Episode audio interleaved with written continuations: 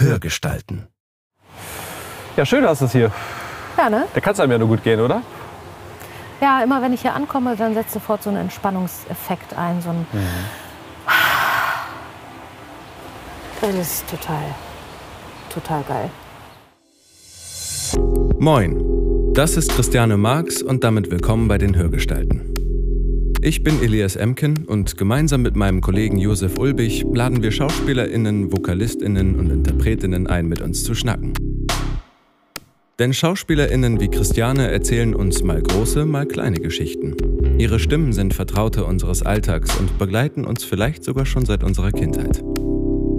Wir wollen in unseren Gesprächen herausfinden, was diese Menschen bewogen hat, das zu tun, was sie tun, wie sie dahin gekommen sind, wer eigentlich hinter diesen Stimmen steckt und was seine oder ihre Geschichte ist. Christiane ist Schauspielerin, Hörspiel- und Hörbuchsprecherin. Seit 2013 ist das Hörbuch ihr Hauptbeschäftigungsfeld. Ob Thriller wie Fremd von Posnanski und Strobel zusammen mit Sascha Rotermund, Krimis wie die Bücher der isländischen Autorin Irsa Sigurðardóttir, Liebesromane wie die Lost in Love Serie von Marie Force oder Vampirerotik wie Christianes Endlos-Serie Argenot von Lindsay Sands.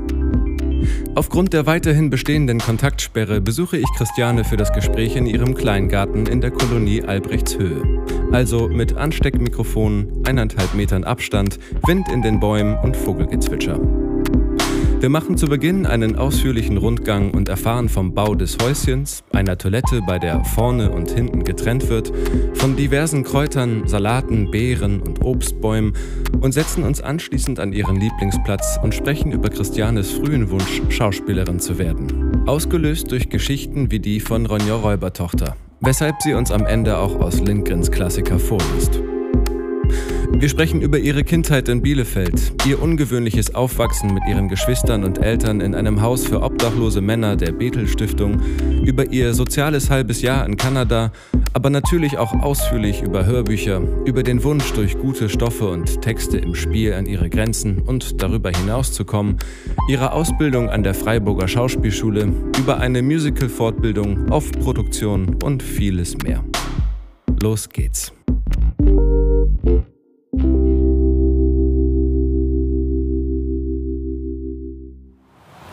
Drücke jetzt hier einfach mal drauf und dann läuft der Kram. Und wir vertrauen darauf, dass dieses Gerät funktioniert.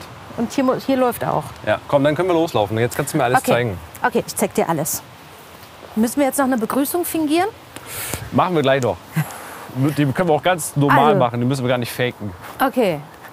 Also, als wir den Garten hier übernommen haben, gab es zwar eine Menge Apfelbäume, aber ansonsten gab es kein, keine, kein Gebäude. Es war in einem ganz furchtbaren Zustand der Boden. Es war alles total uneben und überall kamen irgendwelche Wildtriebe aus dem Boden, sodass man mit kleineren Kindern, also wir haben den Ende 2011, glaube ich, übernommen. Das ist auch schon eine Zeit. Ja, und ähm, da konnte man Kinder eigentlich nicht rumlaufen lassen, weil die sich ständig verletzt hätten, wenn die noch so klein sind und tapsig.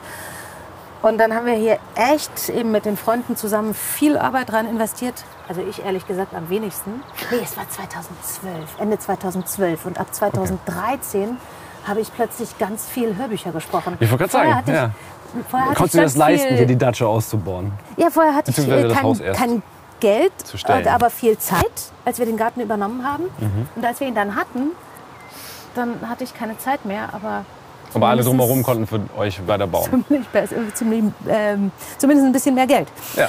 Und ähm, dann haben wir hier, Oliver und Annalinde haben vor allen Dingen den, den Boden da hinten teilweise komplett geschält. Alle Wurzeln, die da waren, rausgeholt. Wie sah es denn und- vorher aus? War das alles zugewachsen mit Bäumen? Oder? Nee, es waren, ähm, also es stand da in der Mitte, in der Nähe von diesem, ähm, äh, von dem Wasserhahn, da noch ein Baum. Der Mhm. ist uns leider gestorben, den haben wir letztes Jahr fällen müssen. Ja. Ein, ein alter Apfelbaum. Und hier standen tatsächlich früher wohl sehr viele Obstbäume, aber die standen nicht mehr alle da, als wir den übernommen haben. Aber daher sind die ganzen Wildtriebe noch drunter gewesen, weil man hat Okay. die, offenbar die Bäume gefällt, aber nicht die, die Wurzeln alle rausgeholt. Und es war eben sehr, sehr uneben und Ähm, diese ganzen Beete, das gab es alles nicht. Die Hochbeete hier mit den Steinen Genau, und die habt ihr das- alle selber Das gab es gebaut. alles nicht. Das Okay. hier gab es nicht. Das Haus gab es nicht. Salat und Gemüse. Genau.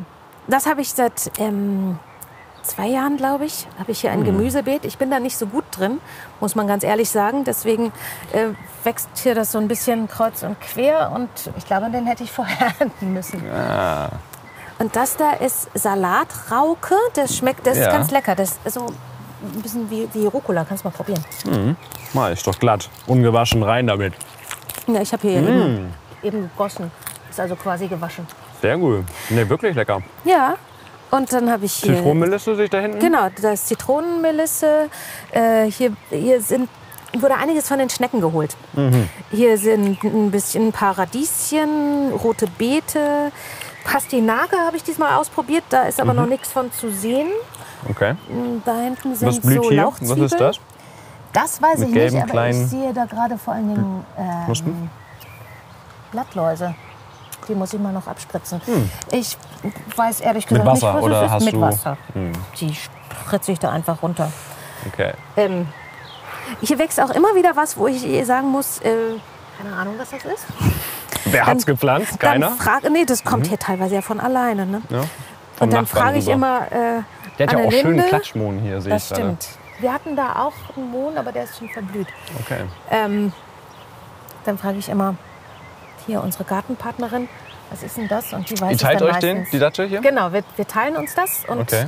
äh, haben das auch alles zusammen entworfen. Das war ganz toll. Wir hatten, also Oliver und ich hatten nicht so den Plan. Ne? Wir hätten einfach irgendwie so drauf losgewurstelt. Mhm. Und die hatte direkt eine Vision. Die hatte eine Vision, wie man das machen könnte. Ja, wir haben ja dieses Haus dann selber entworfen. Ja. Man muss ganz viele Sachen einhalten. Ne? Man muss bestimmte Abstände einhalten, nicht zu nah vom, äh, am Zaun. Genau. Und, äh, Man darf nicht massiv viele- bauen. Das Genau, man wir darf nicht, eh nicht leisten. zu hoch bauen und es dürfen nur so und so viel Quadratmeter sein maximal. Und wir haben versucht, das bestmöglich auszunutzen. Mhm. Und sie hatte die ganze Zeit die Vision, wie man diesen Platz hier vorgestalten könnte. Deswegen hat Mhm. sie direkt diesen Schwung hier gesehen, diesen Halbkreis, der sich da dann fortsetzt. Und wir hatten Oh. diese Vision immer überhaupt nicht. Und sie sagte mal, seht ihr das nicht? Könnt ihr euch das nicht vorstellen? Und ich saß immer so da und dachte, ähm, nee, sehe ich nicht. Aber Himbeeren sehe ich hier aber noch. da. Oh ja, Yay, da ist sogar noch eine Reife da. Darf ich eine probieren? ja, das sind, die sind heute das erste Mal sind welche Hier, reif. komm. Nimm, nimm ruhig, Ach ich so, habe ja. vorhin schon eine Stimmt, wir sollen ja nicht kontakten. Deswegen sind wir hier, hier draußen. Genau. Du, wir müssen noch mal sagen, wo wir sind. Wir sind in Tempelhof. Wie heißt die Höhe hier? Äh, In, in der äh, Kleingartenkolonie Albrechtshöhe. Albrechtshöhe. Ja, ich bin jetzt gerade schon an sehr, äh, sehr schick überzüchteten Gärten vorbeigefahren. Euer ist ganz schön verwunschen. Ja, Ich sehe auch ein paar schöne Rosen Und wir in haben- Rosé. total Glück, dass wir so, ähm, so Mhm. ein Randgrundstück haben. Nicht nur an einer Seite Rand, sondern wirklich so ein Randeckgrundstück, Ja. äh, dass wir auch nicht mittendrin sind. Das ist sehr angenehm. Nee, weil da drüben sind Häuser, sehe ich. Genau, das das ist ist die so Rückwand eine, von einem so eine Mehrfamilienhaus. Genossenschaftssiedlung. Da, Na, aber- immerhin. da dazwischen ja noch der große Grünstreifen ist, kommen die uns auch nicht zu nah. Guck Okay, mal, die nutzen wahrscheinlich ihren Garten eh nicht da hinten, Nee. oder? Das ist ja eh immer nur. quasi gar nicht. Ja. Guck mal, hier mehr an. Himbeeren kommt. Wow. Das wird richtig viel. Krass. Und, weißt du, was Die das sind ja wird? die sind über 2,20 Meter oder was? Ich, ich bin Also- 1,80, das ist ja Auf locker. jeden Fall viel größer als ich. Großer Himmelbusch. Weißt Hm? du, was das wird? Nee. Blaubeeren. Blaubeeren. Und die Blaubeeren, das da ist übrigens auch eine Blaubeere, Mhm. die auch so groß ist wie ich. Okay. Hier haben wir unseren, uns eine Dusche gebaut. Also Ah. keine, wo, man, wo das Wasser von oben kommt, sondern wo man sich begießen kann. Ja. Aber das reicht uns und sie ist total mit Rosen gerade zugewachsen. Voll schön. Ja, romantisch duschen. Ja. mit, mit echtem Rosenparfum. Ja. Ne? Das ist gar nicht so stark gerade. Und ähm, hier haben wir in einem großen Bottich eine Himbeere, äh, eine, Brombeere. Eine Brombeere, und deswegen in einem. Bottich, weil die Brombeeren immer äh, Triebe bilden und ansonsten kriegst du die kaum raus. Die, die kannst du nicht kontrollieren. Du meinst, die vermehren sich sogar rasant, oder Ja. was? Ja. Ja. Ach, geiles Zeug. Mhm, Aber wenn du es gar nicht mehr kontrollieren kannst, dann ist irgendwann auch nicht mehr so geil. Okay. Und jetzt haben wir sie hier im Bottich. Aber das wusstest du nicht, weil du ja gar nicht so drin steckst, sondern das hat genau, da das, wahrscheinlich weiß ich, dein das habe ich mittlerweile gelernt. Und hier haben Ach wir so. unser Kompostklo. Ah ja. weil wir sind nicht ans Abwassersystem angeschlossen. Was steht hier? Pipi vorn hinein, Klopapier, Kacker und Streu hinten hinein. Genau. Männer dürfen gerne hinter den Kompost pullern.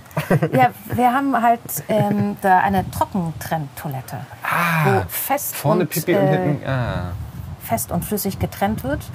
Und dadurch kompostiert das schneller und ähm, Und habt ihr auch einfach nur so ein Sägestreu, so wie die neuen Festivals jetzt so ein bisschen auf biologisch, nicht Chemie und so? Ja, super.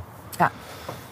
Mit Herzchen reingeschnitzt in die Tür, ganz klassisch, als wären wir hier oben. Ja, genau, weil das, das ist so praktisch. Da hat man direkt ein bisschen Licht. Ne? Und ein bisschen also Luft. wir haben auch, wir haben auch genau Luft außerdem. Wir haben auch eine Auf Lampe drin, aber braucht man dann meistens ja nicht, weil durch das Herz das Licht kommt.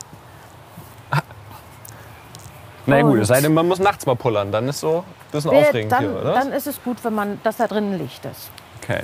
So, So, hier, und hier ist deine Lieblings-Chill-Ecke. das zweite Steinbeet. Genau, hier ist meine Lieblings-Chill-Ecke. Das ist ein total schönes Rattansofa, was ich glaube, Oliver irgendwo am Straßenrand gefunden hat. Ähm, und das steht unter einem richtig großen Flieder. Wir haben hier mehrere sehr schöne Flieder und die blühen auch nicht alle gleichzeitig und die blühen auch nicht alle in derselben Farbe. Und es ist total schön, wenn die blühen und man darunter sitzen kann unter einem blühenden Flieder. Jetzt ist er leider schon verblüht, ist aber immer noch schön, Voll schön. drunter zu sitzen. Ja. Und hier haben wir einen Rosenbogen. Ein Rosenbogen. Die du flabberst, Zeig. riech. Oh ja. Mm. Herrlich. Und wenn wir jetzt nach hinten gehen, müssen wir aufpassen, dass wir nicht vom Rasensprenger erwischt werden, weil Ja. der ja so im Kreis sich bewegt. Ja, aber ist recht langsam. Hier gibt es noch mehr Rosen. Und das hier, die Bank hier hat auch Oliver gebaut, weil wir Mhm. auch. Oh, das Ding ist gerade umgekippt. Jetzt erwischt es uns nicht. Jetzt hat sich äh, selbst umgedreht. Auch interessant. Ja.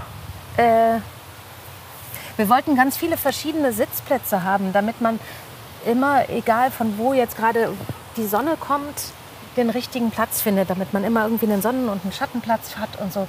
Bist du also so eher der Sonnentyp oder eher der Schattentyp? Ich bin eher der Schattentyp. Ja. Oder Halbschatten zumindest. Halbschattengewächs. Ja. Sehr schön. Sieht eigentlich auch ganz schön aus, ne?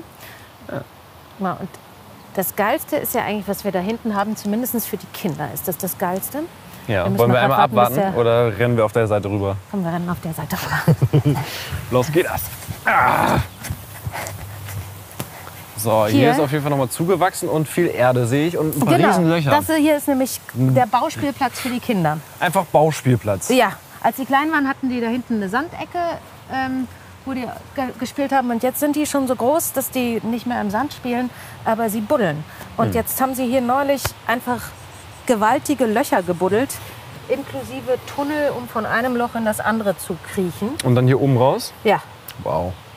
Und also das ist jetzt schon wieder, da ist wieder Erde reingefallen, aber als es ganz frisch war, da sind die Kinder da reingestiegen und waren komplett verschwunden. Das heißt, So ihr trefft euch auch zusammen hier häufig Wir als Parteien oder macht ihr ein Wochenende die, ein Wochenende die? Nee, das ist, äh, wie es passt. Okay. Also mal zusammen und mal nicht zusammen. Und also das ist hier äh, eben unser Wildwuchs- und äh, Bauspielplatz. Mhm. Hier stehen noch ein paar Apfelbäume. Da drüben steht ein Klettergerüst. Mhm. Und ähm, ich glaube, jetzt muss ich gleich diesen wild gewordenen Wassersprenger noch mal justieren. Und da haben wir einen Pflaumenbaum, der auch Wow. bis jetzt jedes Jahr ganz schön trägt, sodass wir immer selbstgemachtes Pflaumenmus haben. Yeah. Jetzt muss ich noch mal an den Wassersprenger Auf die vorbei. Plätze. Mach den mal eben Du aus. drehst ihn jetzt nochmal ab. Ja, dann kann ich das da wieder reinstecken. Nice. Das, der Boden war so hart, dass ich das nicht so richtig fest da reinstecken konnte, weil ich nicht tief genug reinkam. Aber jetzt läuft es schon eine Weile, jetzt könnte das klappen. Probiere ich das nochmal. Aber es hat doch eigentlich jetzt ganz gut immer mal wieder geregnet, oder? Reicht das nicht? aber ah, ah, Entschuldigung, Ah, voll erwischt. war keine Absicht. Willst du was so Trockenes zum Anziehen? Nee, alles gut. Solange Ähm. das Mikro noch funktioniert, ist alles gut. Ähm, das hat aber nicht viel geregnet. Das hat ja immer nur mal zwischendrin ein bisschen geregnet. Mhm. Aber ähm, nicht so, dass es richtig tief in die Erde reingeht. Und teilweise ist die Trockenheit ja noch von den letzten zwei Jahren Ich wollte gerade sagen, ja. behoben. Komm, wir gehen was trinken. Komm, wir gehen was trinken. Durch den Rosenbogen. an deinem Lieblingsplatz vorbei. Wir setzen uns an den Tisch Genau. mit gemäßigtem Abstand. Hier läuft auch noch alles, wie ich sehe. Hier hoffentlich auch. Du hast gesagt, äh, Grauburgunder. Grauburgunder finde ich gut. Ich Und du wolltest aber eine Weißweinschorle, weil du meinst, sonst wärst du zu schnell. Ich, wieso schenke ich denn asozialerweise mir erst ein? Warte mal, stopp, jetzt. Ja, ich bin dann so schnell betrunken. Ja. Aber auch so jetzt, wenn du jetzt nicht das Interview hättest, würdest du... Ähm, Im Sommer finde ich Weißweinschorle super. Ich trinke auch, ich trinke wohl auch mal Weißwein pur, so ist es nicht. Ja. Aber wenn ich interviewt werde, vielleicht lieber nicht. Wollen wir erst einmal so probieren und dann mit Wasser aufgießen? Machen wir. Ob der okay ist? Ja, und wenn nicht, hast du noch eine und Beck- Alternative? Nee, habe ich nicht. aber dann wissen wir, mit Wasser ist nicht so schlimm. Prost. Ich wollte sagen, herzlich willkommen ist aber blöd, das musst du sagen, Äh, weil wir herzlich sind in deinem willkommen Garten. in unserem Garten. Hallo Christiane, vielen Dank Hallo für die Elias, Einladung. schön, dass du da bist.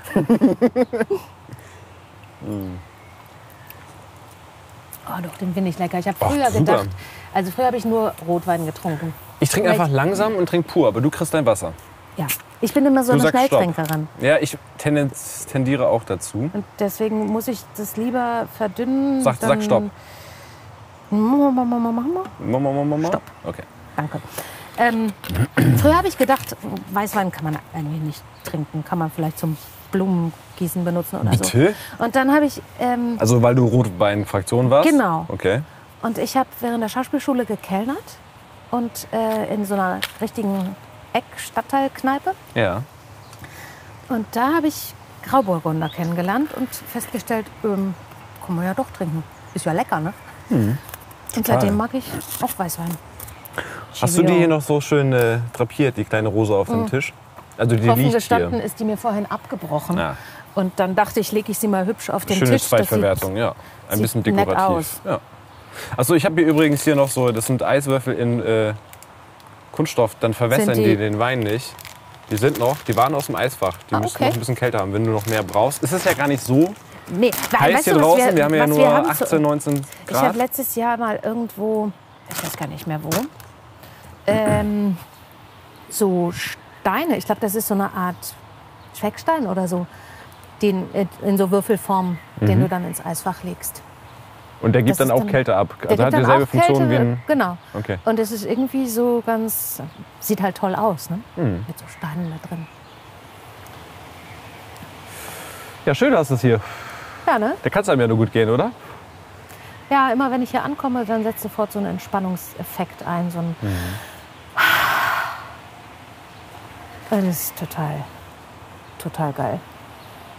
Wir hatten damals in, äh, nach einem Garten gesucht, weil wir dachten, ja, jetzt haben wir ein Kind und jetzt Das wäre meine nächste Frage Ja, gewesen, wie lange ihr gesucht habt. Also damals ging es vielleicht noch, aber heute hast du, glaube ich, Wartelisten von Nee, wir, mehreren hatten, Jahren. wir standen schon eine ganze Weile auf, auf einer Warteliste. Hm. Und man konnte auch nicht, also man konnte sich für einen Stadtteil äh, auf eine Warteliste setzen, aber nicht für eine konkrete Kolonie. Mhm. Und also wir hätten natürlich eigentlich auch eine Gartenkolonie, die näher bei uns dran ist, noch toller gefunden.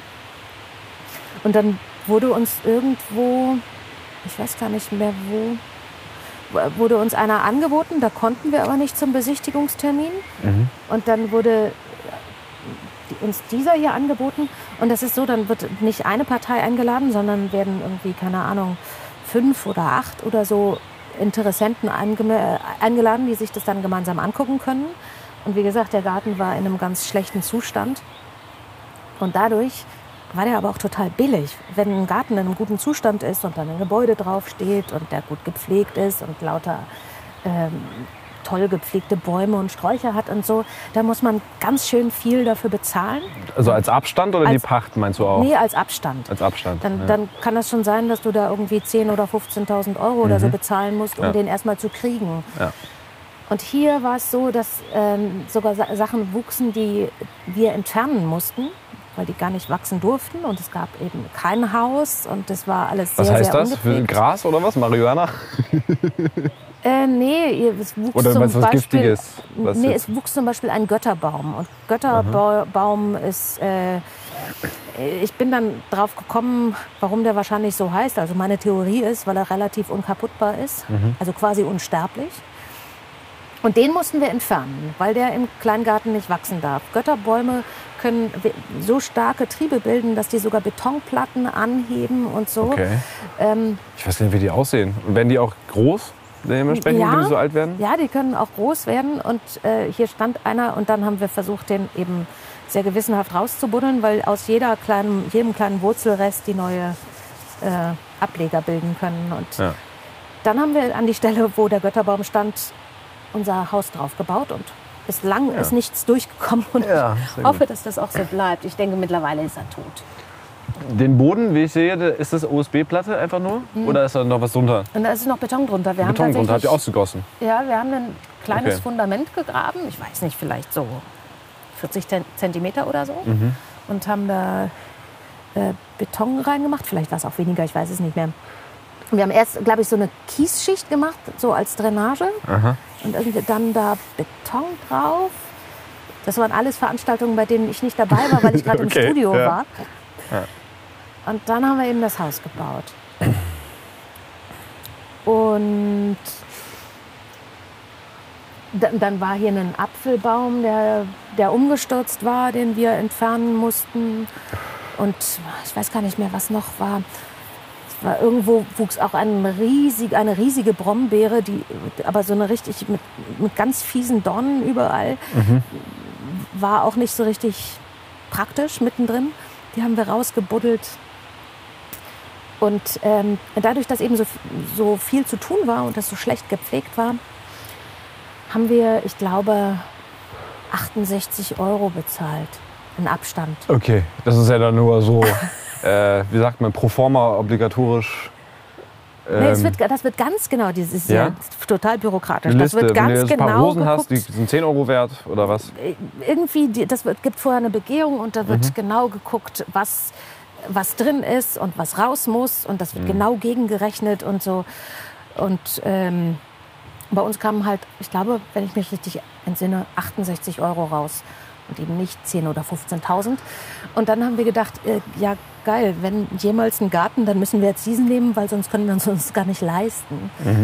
Und dann war der aber, ja, der ist ja ziemlich groß. Ja, das der ist ist schon ja auch ordentlich größer als die meisten anderen Parzellen. Ja. Der hat über 400 Quadratmeter. Und dann dachten wir, oh, wenn wir uns da mal nicht übernehmen. Und dann haben wir eben die Freunde mit ins Boot geholt. Und das war der, das Beste, was wir machen konnten und der totale Glücksgriff. Wir hatten uns im, ähm, wie heißt es, im Rückbildungskurs kennenlernen, gelernt. Ja. Und hatten so eine Krabbelgruppe für die Kinder zusammen und kannten uns daher, aber wir waren jetzt eigentlich gar nicht so super eng, aber ich hatte irgendwie das Gefühl, das könnte passen und wusste zu dem Zeitpunkt nicht, dass Annelinde wirklich immer, immer von einem Garten geträumt hat und quasi diesen Garten immer schon vor ihrem inneren Auge gesehen hat und geplant Okay. hat. Und darum, das war wirklich, äh, wirklich Fügung, dass wir just die gefragt haben und ähm, dass das auch so gut passt. Dass das, also es funktioniert einfach sehr gut Das ist miteinander. super. Okay, kommen wir doch mal zu dem Punkt, wo du nicht hier warst, sondern im Studio. Ich, ich erinnere mich auch, du sagtest ja so 2012, 2013, da bist du zumindest bei uns die ersten Male, glaube ich, auch aufgetaucht. Du hast vorher schon Hörspiele und Hörbücher ein bisschen, äh, zumindest Hörspiele gemacht. Ja, ich habe eigentlich Und- so, so mit, das erste Hörspiel habe ich ähm, 2004 gemacht. Hm. Das war so eine Produktion von, von äh, Stella Lunke und Josef Maria Schäfers, eine kleine Produktion, die dann bei so einem RBB-Wettbewerb gewonnen hat. Mhm. Und der Preis war, glaube ich, dass das gesendet wurde. Yeah. Und äh, man hinterher, nee, wie war denn das? Es gab dann davon jedenfalls noch mal eine Neuauflage. Wie das kleine Fernsehspiel quasi so ein bisschen, ja? Also Ja. fürs Radio.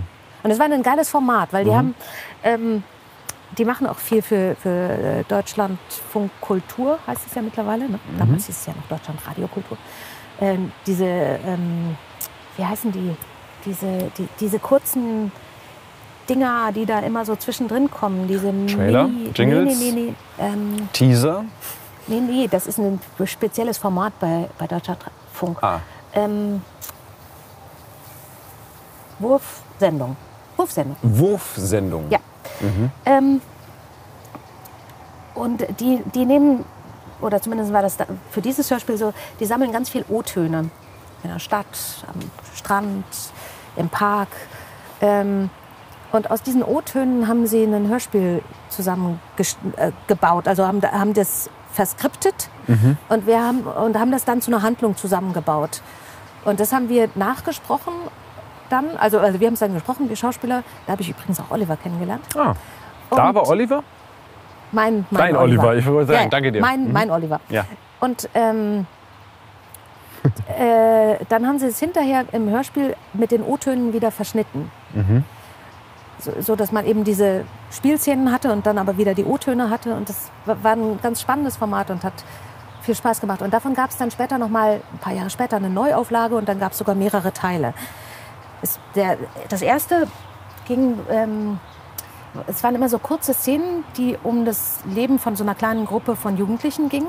Mhm. Und äh, das umfasste aber mehrere Jahre. Ich weiß gar nicht mehr, welche Altersspanne. Ich glaube von 13 bis 30 oder so. Mhm.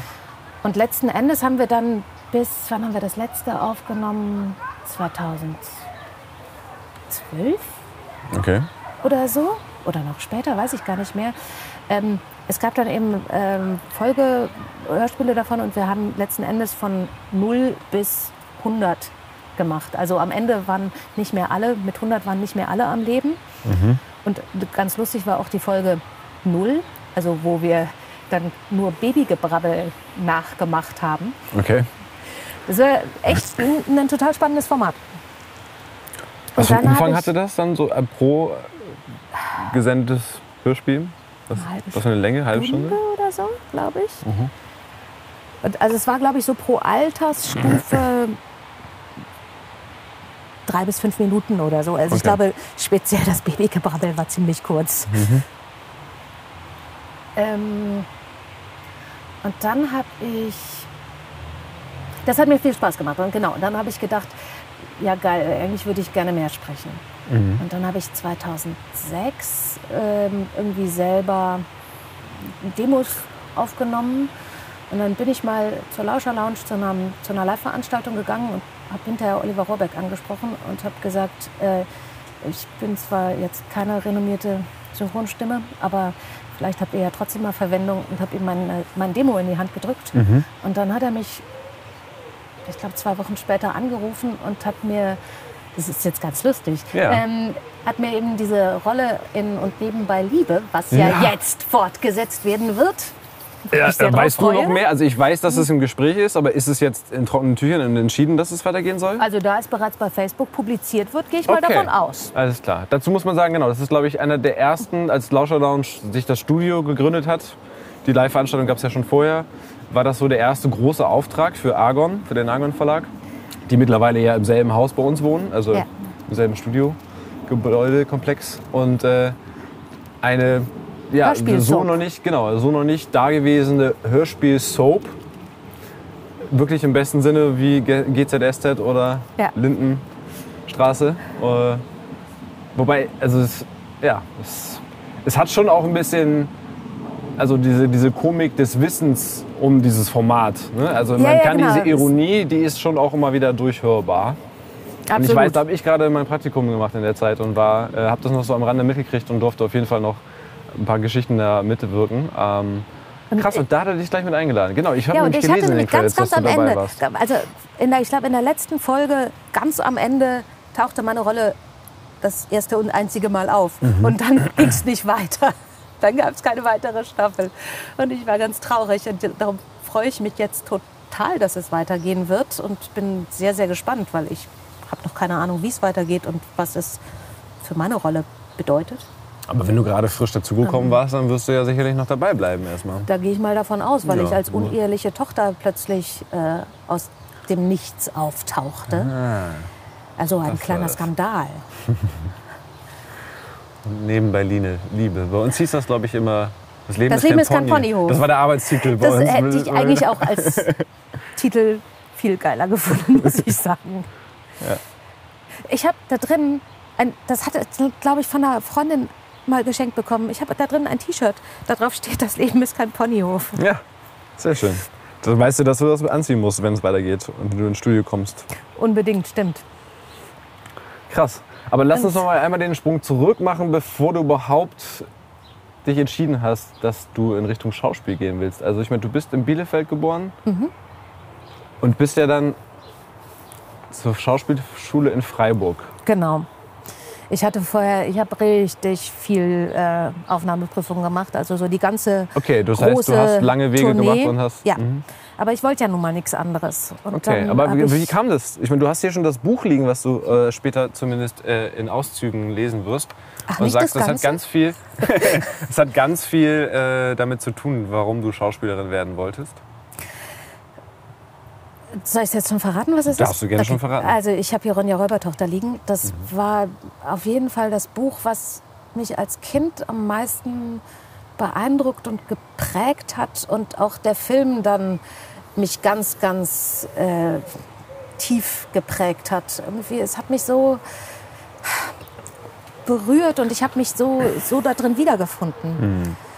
Und als ich diesen Film gesehen hatte und etwa zur selben Zeit kam auch Momo raus, der Film. Und ich hatte diese beiden Filme gesehen und dachte, das will ich auch. Ich will das, ich will das aber auch jetzt sofort. Ich hätte, ich wollte eigentlich sofort zum Film am liebsten. Also dir war schon klar, dass das, dass das gespielt ist und du wolltest Ja. unbedingt Schauspielerin sein. Du wolltest jetzt nicht das Leben führen wie Nein, Momo nein, ich wollte dabei sein. Ich wollte bei so einer Ronja. Produktion dabei sein. Okay. Und dieses, und das war der Moment. Da war ich ja ungefähr, weiß nicht, zehn oder so. Und saßt in deinem Kinderzimmer in Bielefeld und hast gesagt, Mama, ich will Schauspielerin werden. Ja, Ja? ja, so ungefähr. Okay, wie fanden die das? Wie fanden sie das? Hm, Die haben da nie ein Problem gehabt, mit gehabt. Meine Eltern haben immer gesagt, ihr müsst mit eurem Beruf glücklich werden und nicht wir. Die haben uns immer in allem, was wir machen wollten, unterstützt. Also sie haben uns auch in Sachen, die wir nicht machen wollten, unterstützt. Also wir haben zum Beispiel meine Schwestern und ich habe drei ältere Schwestern. Wir haben alle Instrumente gespielt und es gab immer wieder die Punkte, wo wir gesagt, also zumindest ich gesagt habe, ah, ich will nicht mehr und es macht mir keinen Spaß. Und meine Eltern haben immer gesagt, nein, du spielst weiter Cello und ähm, du wirst es uns eines Tages danken. Und irgendwie haben sie recht gehabt. Weil, also ich kann jetzt nicht mehr Cello spielen. Ne? Ich spiele nicht mehr Cello, seit ich mit der Schule fertig bin. Aber nein, stimmt gar nicht. Ich habe sogar früher aufgehört. Ich habe mit 16 aufgehört. Weil ich habe halt acht Jahre lang Cellounterricht gehabt und konnte am Ende Bach-Suiten spielen.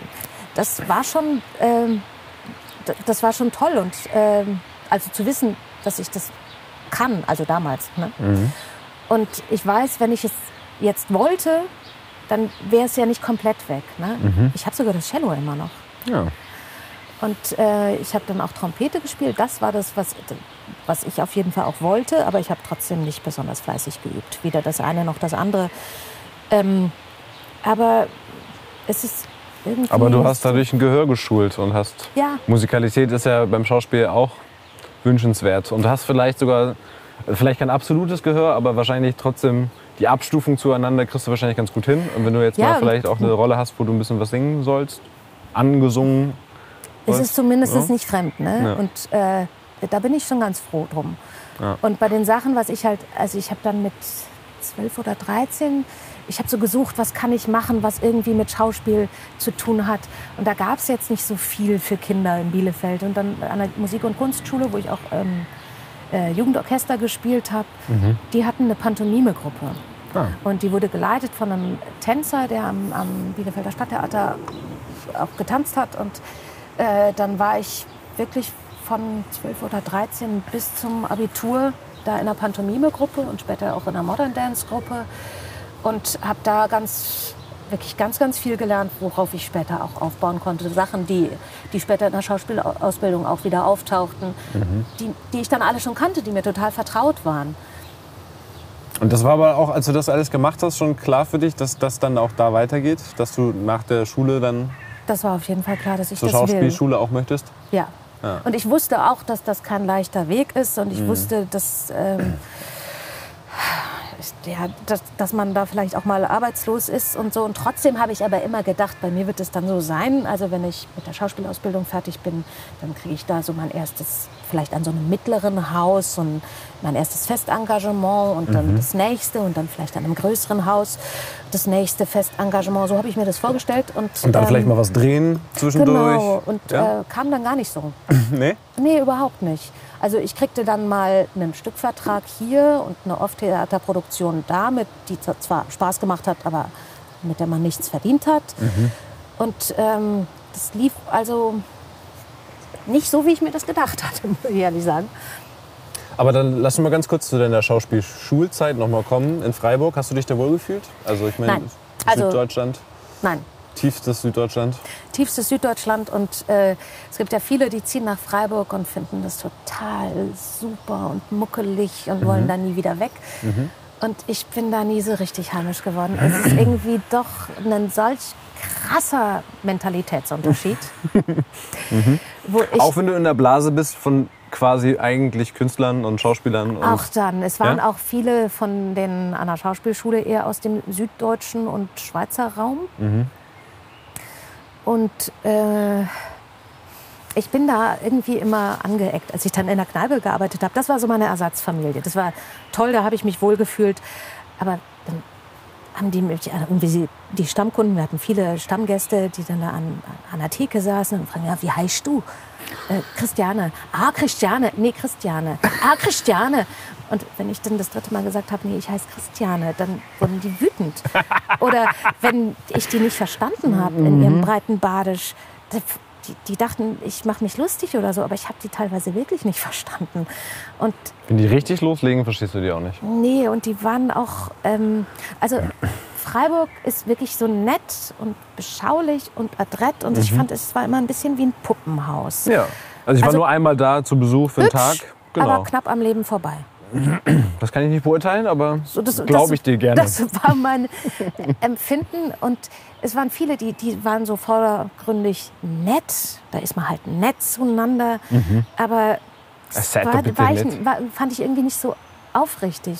Und Mhm. ich bin dann mit meiner Art, ich bin, bin halt eher direkt. Und wenn man mich dann nach meiner Meinung fragt, dann, dann sage ich die halt. Mhm. Und das kam gar nicht immer so gut an, weil das war dann gar nicht unbedingt gemeint gewesen, dass ich meine Meinung wirklich sage, sondern dann sollte ich halt auch was Nettes sagen. Mhm. Und ich habe halt immer so, so meine Lein- Meinung von Latz geknallt und das kam nicht immer gut an.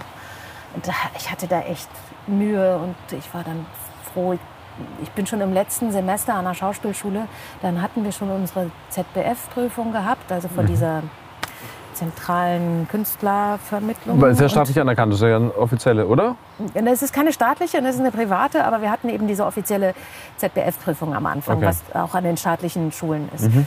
Und das war das, dann war ich in der ZBF und das war das, was mir wichtig war. Und dann ähm, hatte mich einer gesehen von der ZBF, der fand mich gut und der hat äh, mich dann angerufen und gesagt, guck mal, hier gibt es eine Musical-Fortbildung, willst du die nicht mitmachen? Die wird vom Arbeitsamt bezahlt. Und ich sagte, ja, ich bin ja aber noch auf der Schauspielschule. Und dann meinte naja, ist egal. Du musst nur in Hamburg gemeldet sein. Und meine Eltern äh, waren gerade nach Hamburg gezogen. Also Ach, wirklich? Ja, meine Eltern sind. Ähm, nee, ich musste nicht in Hamburg. Ich musste aber irgendwo. Irgendwie musste ich woanders. Doch, genau, ich musste in Hamburg gemeldet sein, weil der von der ZBF Hamburg war und das befürworten musste. Okay. Und ähm, meine Eltern sind mm, 1999 in Rente gegangen und sind dann nach Hamburg gezogen, weil meine Mutter daherkommt und ein Haus geerbt hat und so. Okay. Und dann habe ich mich also bei meinen Eltern angemeldet. Und dann habe ich diese Musical-Fortbildung gemacht, drei Monate lang. Und bin eigentlich schon gar nicht mehr zur Schauspielschule gegangen. Und ich war einfach, ehrlich gesagt, ganz froh, als ich da weg war. Es gab schon Leute, die ich gern hatte und so. Ne? Und meine Ersatzfamilie da in der Kneipe, das, die habe ich vermisst. Aber insgesamt Freiburg habe ich nicht so wirklich vermisst. Und ähm, an der Schauspielschule habe ich schon auch einiges gelernt, besonders in der einen Produktion, die wir da gemacht haben, also bei dem einen Stück, was wir gespielt haben. Aber ich habe auch einiges darüber gelernt, wie, ich- wie man es meiner Meinung nach halt besser nicht macht. Okay. Und, ähm, Hast du ein Beispiel? Ich habe mich da. Ja, das sind ja, ich, ich möchte eigentlich jetzt gar nicht so drauf eingehen. Das sind ja Menschen, die sind noch. Du musst ja auch keine Namen nennen, so, es geht ne? ja einfach also, nur darum, um Methoden oder um Also äh, die haben, Herangehensweisen. haben teilweise Sachen gesagt, die klangen ganz toll. Und dann habe ich aber gemerkt, wenn es hart auf hart kommt, dann gilt das gar nicht. Und ich habe mich da teilweise allein gelassen gefühlt. Ich hatte so ähm, das Gefühl, die sind bei mir, solange alles gut klappt. Und äh, wenn ich an meine Grenzen komme, dann be- stehe ich aber allein da. Dann, dann fehlte mir plötzlich der Rückhalt von von meinen Lehrern. Und da- anders war das eben bei dieser einen, einen Produktion. Da haben wir gespielt im Dickicht der Städte von Brecht. Und das war ein ganz junger Gastregisseur, der war also gerade mit seinem Regiestudium fertig. Und ähm, der hat sich aus verschiedenen Semestern die Leute zusammengesucht, die er für die Produktion haben wollte. Und ich habe eine der beiden männlichen Hauptrollen gespielt. Und das war wirklich so oh, für mich wirklich total geil und ich war total überwältigt. Ich habe es auch erst gar nicht geschnallt. Also ich meine, ich wusste dann, okay, ich bin dabei. Dann hatten wir das erste Treffen alle gemeinsam und da hat jedem gesagt, welche Rolle äh, er oder sie zu spielen hat. Und ich hatte das Stück dann inzwischen gelesen. Und als er dann bei mir ankam und mir sagte, du spielst Schlink, habe erst gar nicht geschnallt, welche Rolle das ist, weil ich gar nicht glauben konnte, dass er mir diese Rolle gibt. Und der war immer da. Der hat, äh, also, also wenn ich an meine Grenzen kam, dann hat er gesagt, pass mal auf. Ich erwarte von dir, dass du jetzt springst. Ich verspreche dir, ich bin da und fange dich auf, aber springen musst du jetzt. Und so, da, da hatte ich eben, habe ich so, so, so einen Rückhalt, so eine Unterstützung gespürt. Und, du meinst, dieses Vertrauen zu haben, dieses, die Kontrolle abzugeben, also auch, dass man Töne produziert zum Beispiel, auch wie vom Mikrofon, die vielleicht nicht cool oder sexy klingen, aber sie passen für die Emotionen, die transportiert werden soll? Ja, also und ich um musste sowas? extreme, extreme Dinge tun, so, wo ich irgendwie mich erst nicht richtig getraut habe oder so. Und der hat mich da ganz toll, ganz toll unter, unterstützt. Und das war wirklich, wirklich eine tolle Produktion, wo ich ganz, ganz viel gelernt habe. Okay, schön. Und das habe ich Nicht mehr so häufig danach äh, erlebt. in der Schauspielschule nicht mehr erlebt. Und danach habe ich es in Off-Theaterproduktionen noch gehabt. Dass jemand mit dir gearbeitet hat, richtig, genau. ja? Okay. An, äh, bei meinen Stückverträgen an so staatlichen, Da normalen passiert dann Häusern wahrscheinlich gar nichts mehr, ne? ja nicht. Ja. Und ich habe da dann auch an den, an den äh, offiziellen Häusern habe ich ja auch nicht dann irgendwie die großen Rollen spielen dürfen oder so, Mhm. ne, sondern es waren dann eben kleinere Sachen und mal Weihnachtsmärchen und dann nochmal Weihnachtsmärchen und so. Und das hat mich nicht, das hat mich nie an meine Grenzen gebracht. Mhm. Und äh, das ist was, was ich mir, was ich so mag und, und was ich mir eigentlich, was ich auch ein bisschen vermisse, dieses an die Grenze zu kommen und dann Leute zu haben, die mit mir arbeiten, dass Dass man ein Stück die Grenze verschiebt. genau, Ja. dass man da weiterkommt. Ja. Voll schön. Ja, Aber beim Musical, bei dieser Musical-Ausbildung wahrscheinlich auch nicht unbedingt, oder? da Das bin ich sehr an meine Grenzen gekommen. Ja? Also von der singen, Bewegung. Singen ist wirklich eher nicht so. Ne, ich treffe schon die richtigen Töne, aber ich habe halt eher so eine, so eine Kinderliederstimme oder Ja. Volkslieder. Ja. Und dann wurde ich danach tatsächlich, hatte ich dann, ich hatte ja diese Musical-Fortbildung gemacht, dann wurde ich von der ZBF zwei, dreimal zu irgendwelchen Musical-Auditions geschickt. Yeah. Und ich dachte, okay, da muss Wahrscheinlich ich jetzt in Hamburg auch, oder? Ich meine, wo sind die größten Ich glaube und auch bekanntesten? mal in Hamburg. Ich weiß gar nicht mehr wo. Hm. Und das war für mich der Horror. Und ich habe dann gedacht, okay, was singe ich? Aber hast du eine Produktion mal bekommen? Nein. Hast du mal gemacht? Nein, Nein. nein, Gott sei Dank. Und du warst Also, quasi ja nicht froh, oder was? äh, das dass war das nicht nicht, meins. Also ich, es war eine trotzdem, diese Musical-Fortbildung war eine geile Zeit. Das war ein bisschen wie Ferienlager. Wir waren, äh, das fand sta- statt in Bad Gandersheim und wir waren untergebracht alle in einem, ähm, in einer stillgelegten Reha-Klinik. Und ja, wir haben halt jeden Tag Schauspiel und Tanz und Gesang und äh, so gehabt. Und das habe ich auch viel gelernt und hat viel Spaß gemacht. Ähm, aber es hatte wirklich so eine drei Monate Ferienlagerstimmung. Aber das mit dem Singen, also ich habe einfach überhaupt null die Musicalstimme. Und dann habe ich gedacht, was soll ich jetzt machen? Soll ich da zu, einem, zu einer Musical-Audition gehen und äh, den, einen Musical-Song vorsingen? Das kann ich nicht. Das klingt kacke. Und dann habe ich gedacht, na, was kann ich singen? Und dann habe ich ein Volkslied gesungen. Und die saßen da wirklich mit offenem Mund und sagten, äh, ja, das war ja mal, habe ich gesagt, ja, was anderes. Ich wurde nicht genommen. War auch okay, wäre echt nicht meins gewesen. Haben Sie den Satz nicht vollendet? Nee, Okay, habe ich gemacht. okay. Mal was anderes. Sehr schön. Aber ich meine, die Aber weißt du, das ist, was Cojones ich, muss man ja auch erstmal haben dann. das ist ja das, was ich kann. Ja. Also dachte ich, ich präsentiere doch lieber das, was ich kann und nicht das, was ich nicht kann. Ja. Und ich wusste ja, dass ich nicht Musical singen kann. Ja. Also von daher war schon okay und es war dann auch schnell vorbei mit irgendwelchen Musical-Auditions. Ja. Und wie hat sich dann nach Berlin verschlagen? Durch eine Off-Produktion oder wusstest du, du willst eh hierher? Ah, ich habe immer davon geträumt, mal in Berlin zu wohnen. Und Ja. dann hatte ich. Also, Immer? Also was wann, Also wann, ich war das erste Mal in Berlin, mit, du von mit, Berlin? mit 16, glaube Okay. ich. Oder Mit der 16 Schule oder noch, 17. oder was? Nee, da bin ich mit einer Freundin, Ah. ähm, war ich, bin ich einfach nach Berlin gefahren und wir hatten hier Bekannte, die wir besucht haben und Mhm. wo wir wohnen konnten. Und ich fand das toll und dachte immer, ah, aber ich weiß nicht, ob ich es mir zutrauen würde, so eine große Stadt und so. Und ähm, genau, ich war mit der Musical-Fortbildung fertig und dann stand ich da und war ja nichts. Also ich hatte ja kein, natürlich kein Engagement, hatte irgendwie nicht so geklappt. Ähm, Aber hatte- hattest du, so, ja hattest, du, hattest du ur ursprünglich vielleicht mal als Kind oder dann in der, in der heranwachsenden Adoleszenzzeit irgendwie diese Idee, dass du eines Tages irgendwo entdeckt wirst? Oder war es einfach, nee, du willst machen? Das nicht. Du Nee, nee. Es war schon äh, für Du mich dann. eine als- realistische Vorstellung. Ja, und ich wollte zum Theater. Ja, also, ne, okay. als, als ich das so beschlossen habe, da hätte ich gerne Film gemacht, so mit zehn. Mhm. Aber dann in der Pubertät, dann kam ich dahin, ich will richtig, also ich will Ach so, seriös, richtig. also Ja. so, so Schauspiel, richtiges Schauspiel machen. Und ich bin äh, als Jugendliche, ich habe mir jedes, jedes Schauspiel im Bielefelder Stadttheater angeguckt. Mhm. Und, äh, also ich bin wirklich so viel wie sonst Ist das ein nie wieder meinem Theater? Ich, weiß- ich kenne das nicht. ich, so ein, ich glaube, so ein gutes Mittelklasse-Theater, was so ein Dreispartenhaus. Ähm, ich habe dann mit 15 bin ich in einen Extrachor gegangen ähm, am Theater. Wo, das ist der Chor, der, den, der in Opernproduktionen oder auch Musicalproduktionen den Hauptchor, den, den richtigen Theaterchor äh, verstärkt bei, bei größeren Sachen. Und ähm, ich war also, ich bin da im Theater ständig ein- und ausgegangen Ach krass, okay. vor und hinter der Bühne. Und habe dann auch, äh, dann hatte ich irgendwann eine Regiehospitanz gemacht und so.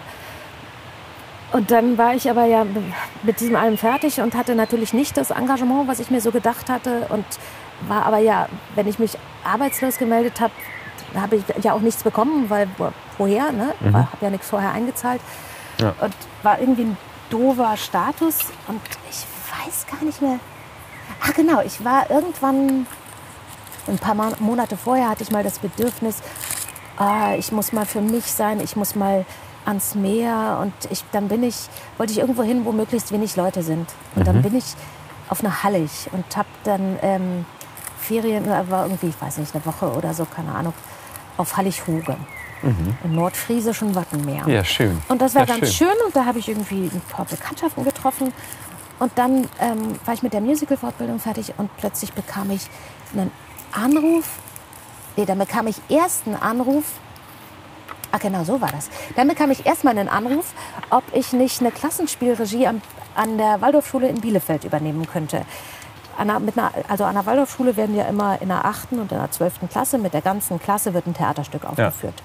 Ist, also gehört richtig zum, zum Lehrplan Ja. dazu, also ist keine freiwillige Veranstaltung oder so.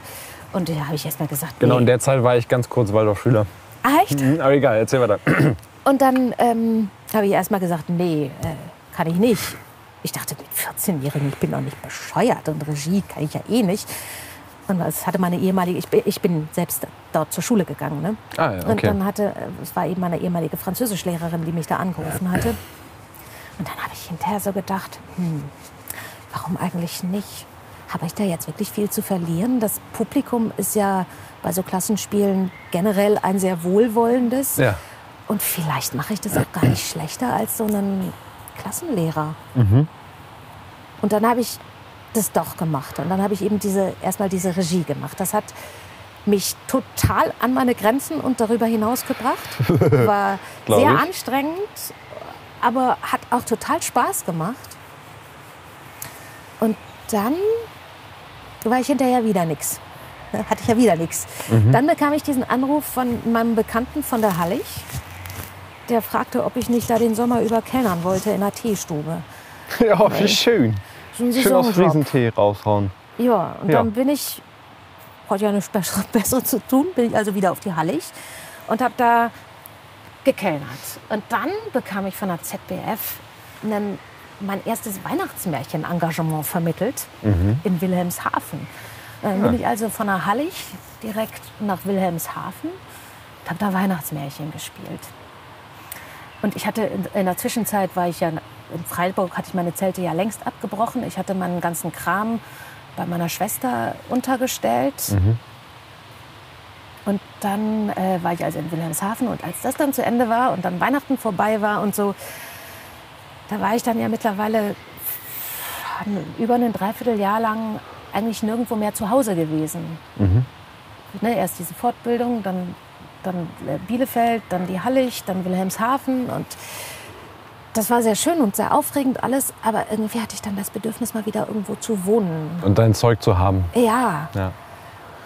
und Dein Kinderzimmer, die Reste. ja, nee, das Kinderzimmer gab es ja nicht mehr. Meine Eltern waren ja nach Hamburg gezogen. Ja. Dann bin ich nach Berlin gezogen. Hab gedacht, na, ich probiere das erstmal und dann ich, hatte ich eine Wohnung gefunden, tatsächlich in einer Parallelstraße von Freunden von mir, die, die da wohnten. Äh, auch Schauspieler, Künstler, die, die, die auch so, ein, so eine Performance, ich nenne es mal Performance-Gruppe, aber die, das geht weit über Performance hinaus, was die machen. Okay. Aber ähm, egal, jedenfalls hatte ich also ganz nah dann auch schon mal so einen Punkt zum Andocken. Und dann bin ich 2002, Wo war das? Kreuzberg? nee, das war Prenzlauer Berg, Ah, ja. äh, in der finnländischen Straße, das ist da beim S-Bahnhof Bornholmer Straße. Mhm. Also quasi Grenzgebiet. Ja. Und äh, dann habe ich da fünf Jahre gewohnt. Und hatte aber ja trotzdem kein Engagement. Ne? Mhm. Und dann brauchte ich ja irgendwie einen, mal einen besseren Status als arbeitslos ohne Bezüge. Dann habe ich mich Wie, immatrikuliert. wie läuft das denn denn überhaupt? Ja, hast du Arbeitslos halt ohne Bezüge. Arbeitslos ohne Bezüge bist du halt arbeitslos ohne Bezüge. Man muss zusehen, wie du irgendwie, dann kannst du halt, so, also damals war das dann halt Sozialhilfe, Sozialhilfe, was man genau. Also beantragen konnte. Hartz IV, Das- ALG II. Das kam dann später. Hi- Später hieß es dann äh, Arbeitslosengeld 2. Aber damals war das noch Sozialhilfe und das fand ich auch doof und wollte ich eigentlich nicht und dachte, nee, da muss ich mir jetzt halt einen Job suchen. Und dann war es aber schwierig, einen Job zu finden, äh, so als arbeitslos ohne Bezüge. Ja. Und dann habe ich mich immatrikuliert, weil als Student war es viel leichter, einen einen Job zu finden. Und dann war ich halt offiziell Studentin. Ich habe nicht so wirklich studiert. Was ich aber gemacht habe, ich habe mich Für was Ähm, denn eingeschrieben? Theologie? Weil Nee, für? Skandinavistik und Niederlandistik. Ah ja. Und dann, äh, aber was ich gemacht habe, ist die Sprachkurse besuchen. Ich habe also Niederländisch und Schwedisch gelernt und den Rest habe ich nicht besucht. Das fand ich auch nicht so spannend und es war ja auch für mich vollkommen klar, das will ich ja gar nicht. Aber Sprachen dachte ich immer, ist ja geil. Ich fand toll die Idee, vielleicht Astrid Lindgren mal im Original lesen zu können. Hast du es probiert?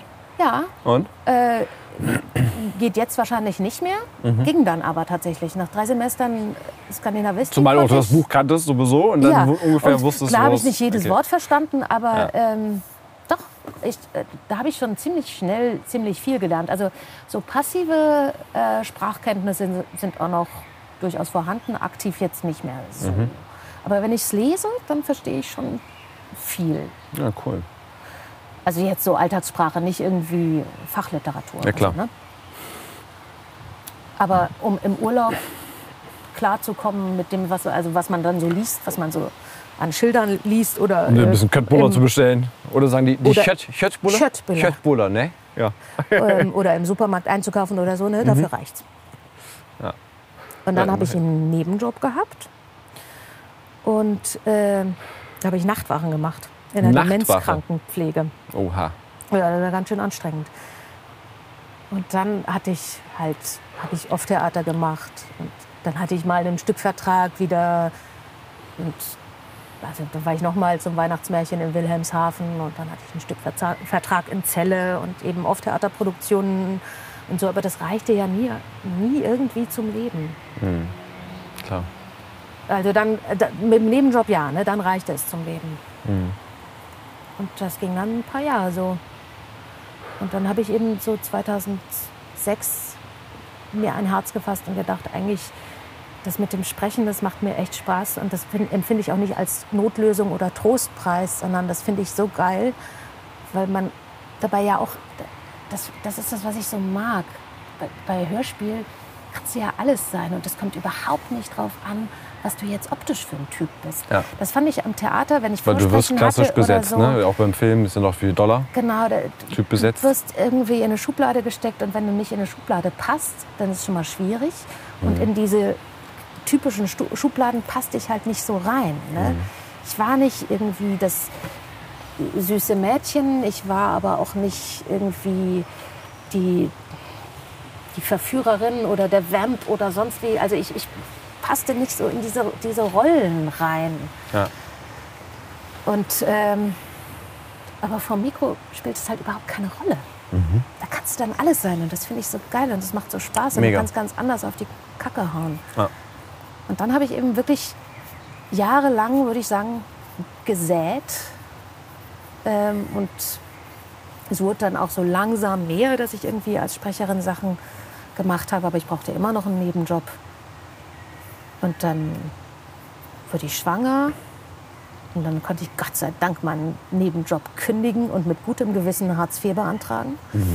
Weil als ich schwanger konnte ich natürlich nicht irgendwie Nachtwachen in der Demenzkrankenpflege machen. Nee, klar. Und ich dachte auch, geil, will ich nie wieder machen.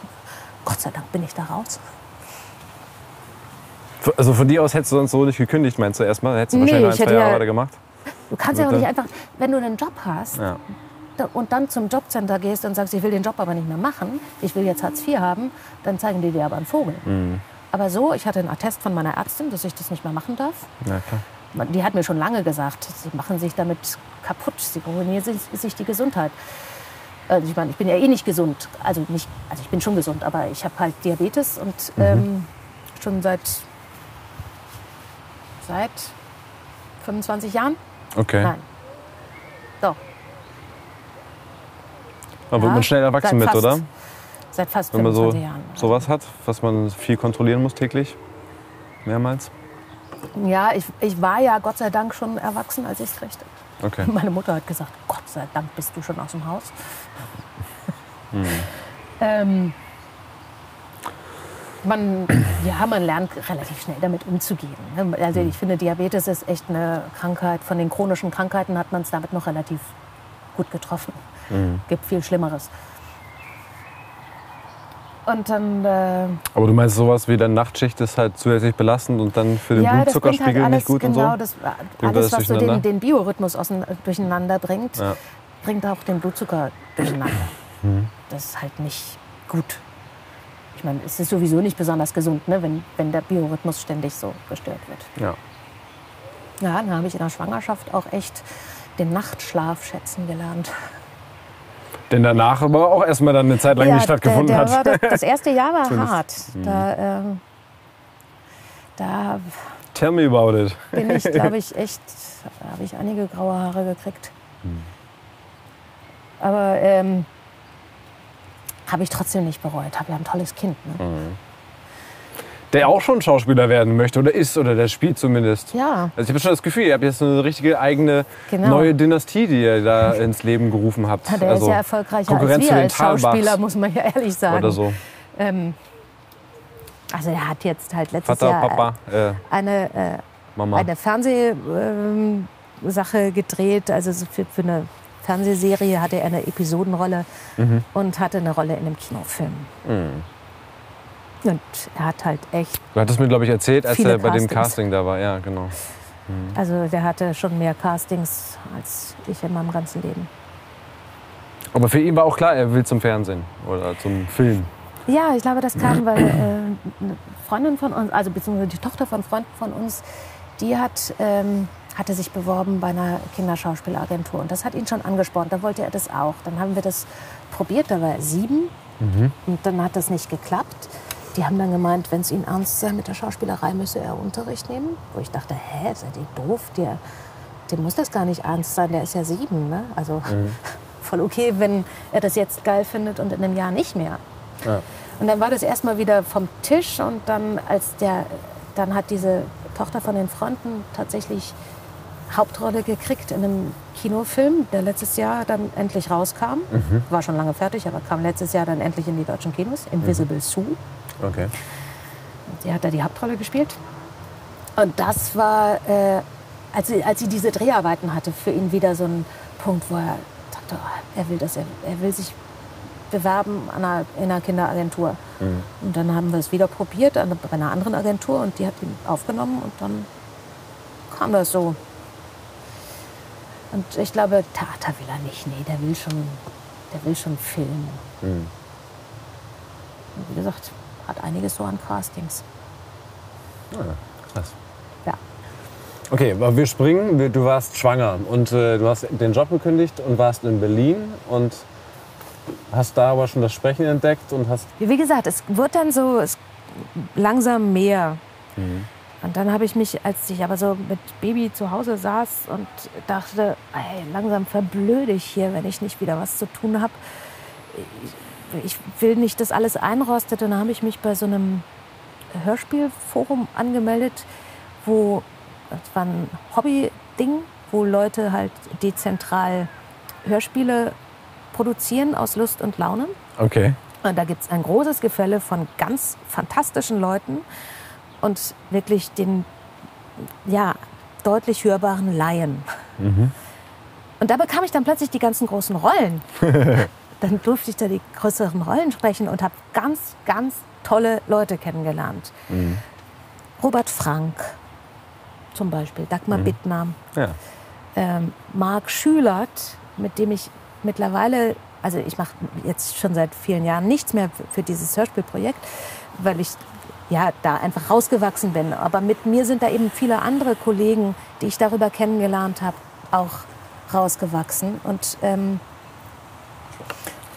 und mit, den, mit einigen davon habe ich halt dann schon wieder Sachen gemeinsam gemacht. Also Marc Schülert zum Beispiel hat mit, ähm, zusammen mit Dirk Hardigen und Detlef Tams dieses Mini-Liebhaber-Hörspiel-Label der Ohrenkneifer. Ja, du Ja. darfst mir gerne noch was Ich nachschenken. schenke dir noch einen kleinen Schluck nach.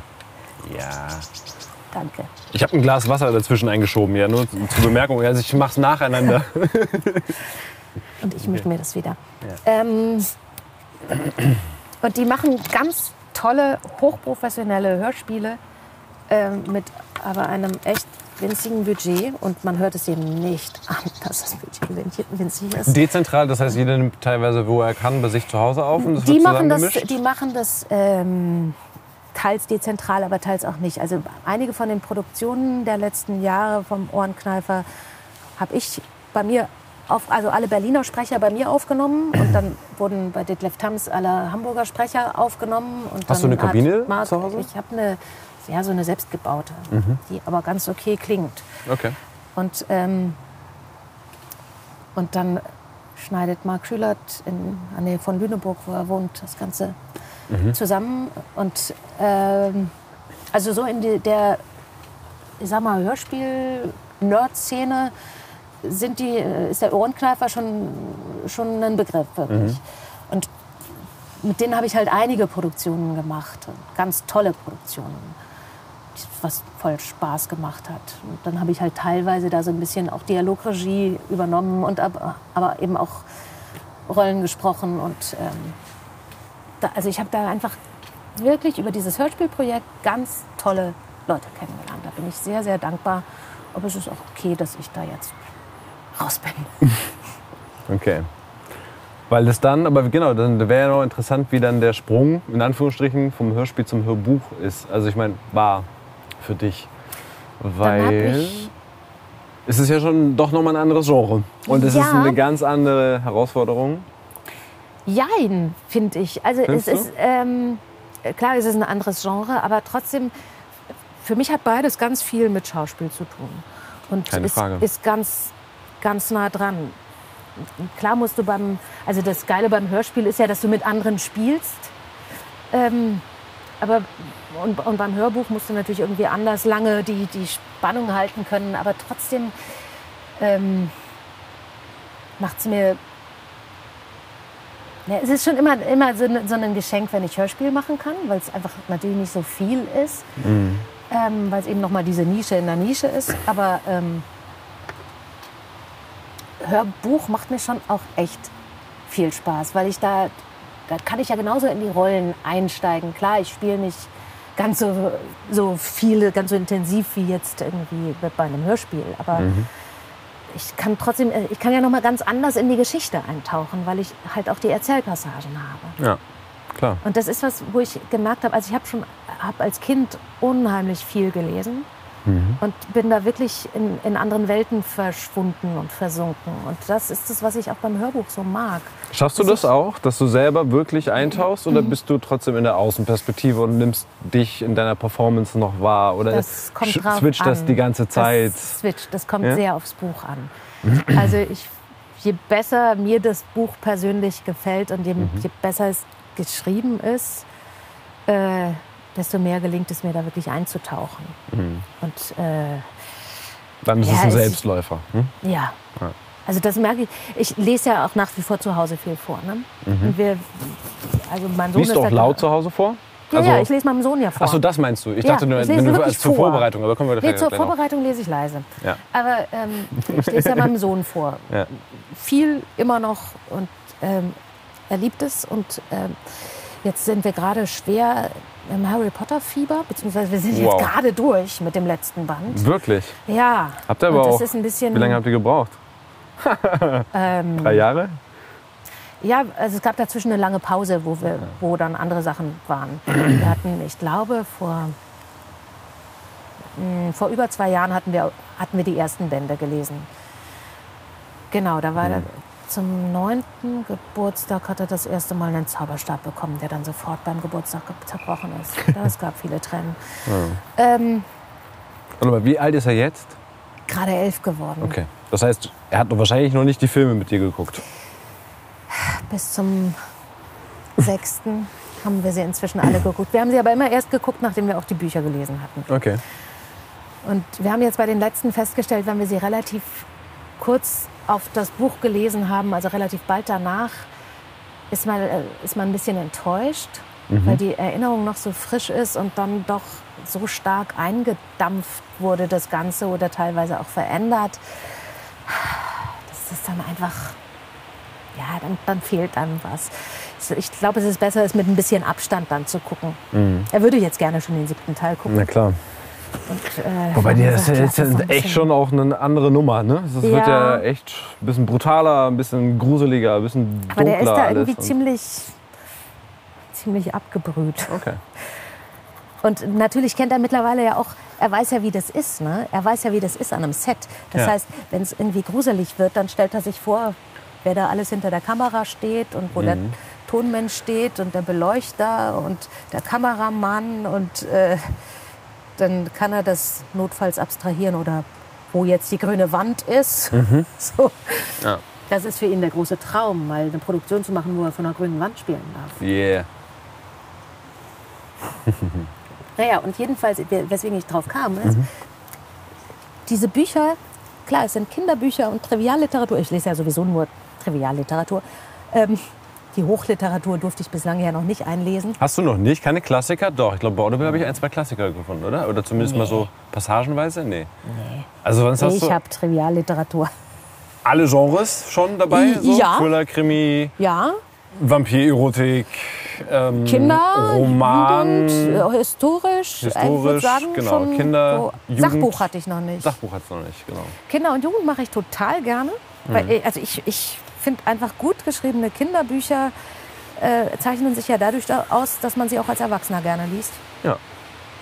Und Harry Potter ist sowas. Aber ist, doch gut geschrieben, ich ja, es gerade sagen. ist Es ist richtig wirklich, gut ich geschrieben. Das merke ich halt beim, beim, beim, Also, beim Vorlesen merke ich so, also jetzt gerade beim letzten Teil, der ist ja sowas von spannend. Wir konnten immer alle, also Oliver wollte dann auch immer mit zuhören und wir konnten kaum aufhören. Wir haben diesen letzten Band, der auch echt dick ist, wirklich in relativ, gut, es war jetzt auch Corona, von daher auch irgendwie mehr Zeit, aber Ja.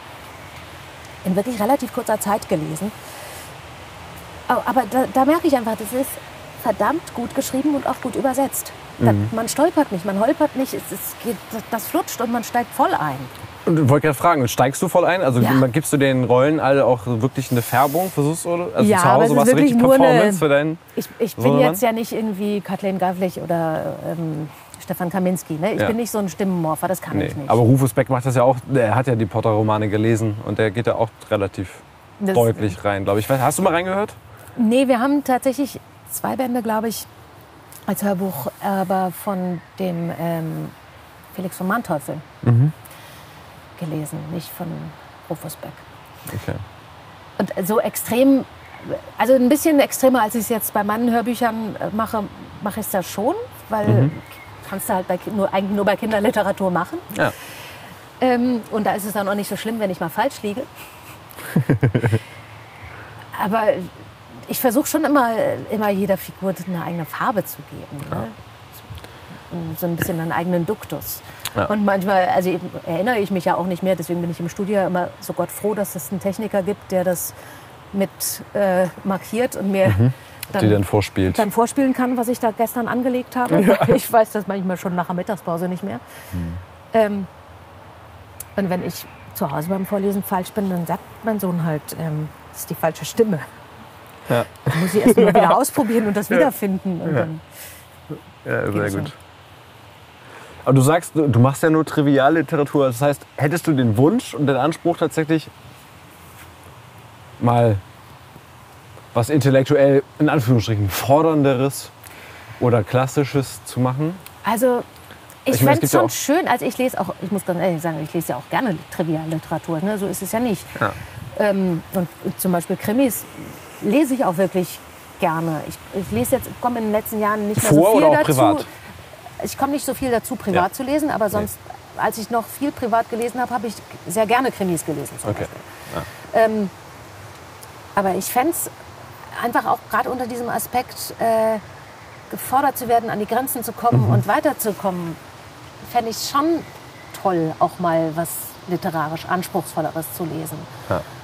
Und ich fände es toll, irgendwie, wenn noch ein bisschen mehr Hörspiel dabei wäre. Und ich fände es auch toll, wenn noch mehr Kinder- und Jugendbuch dabei wäre, weil ich das gerne mache.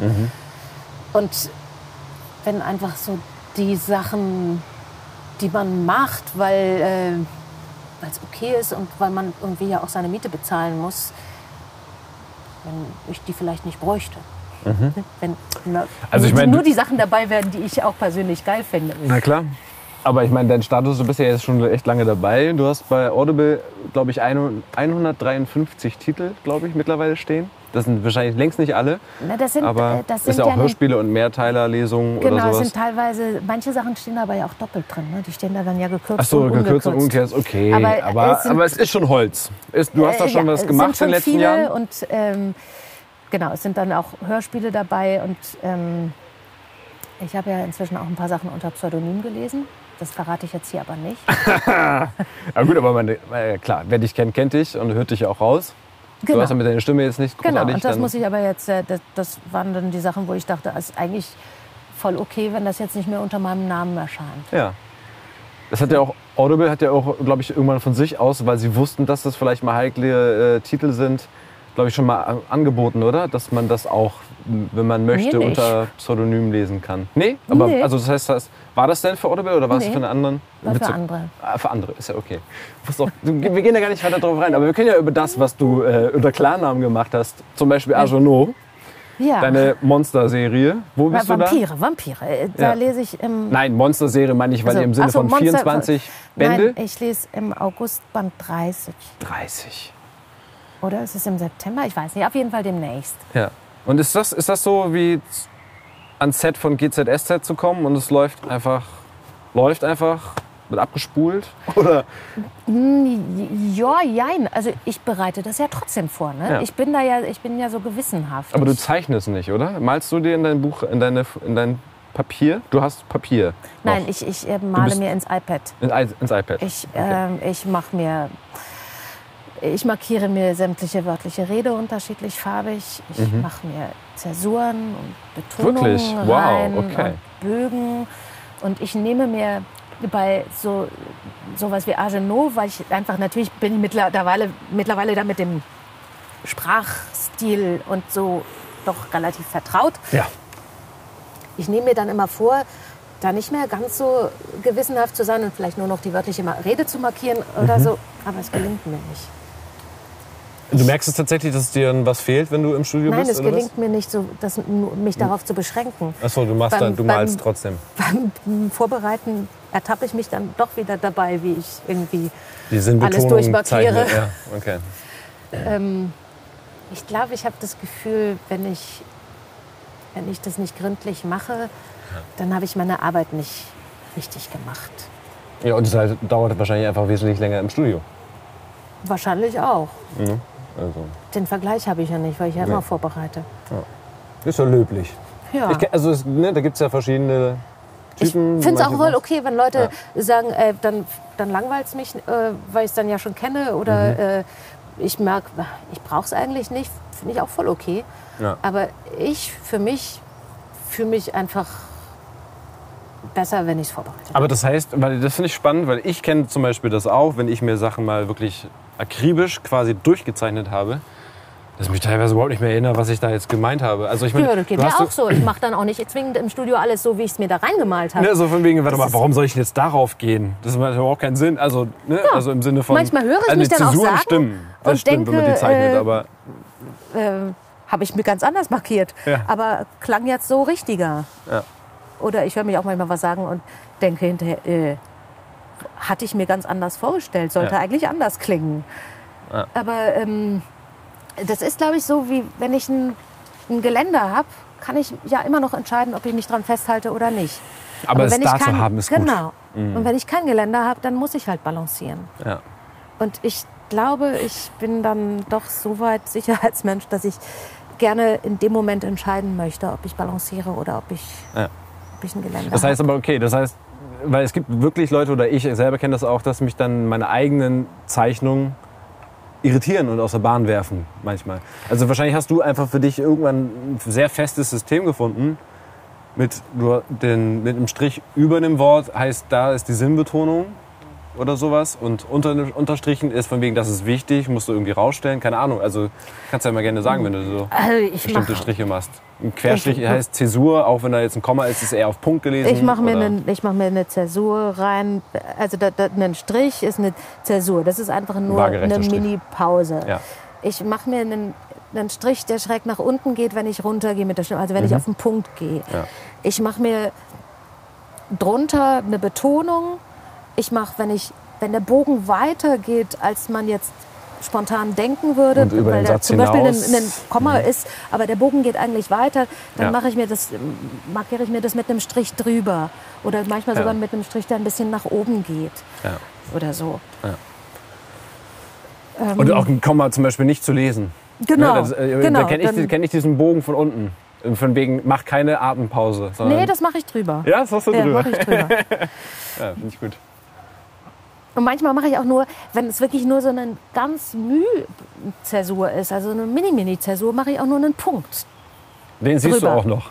In Rot oder was? Was hast du da in deinen Farben? Nee, ich mache die, diese Sachen mache ich eigentlich immer alle in Blau, Aha. weil äh, in Bunt habe ich ja schon die wörtlichen Redemarkierungen. Okay.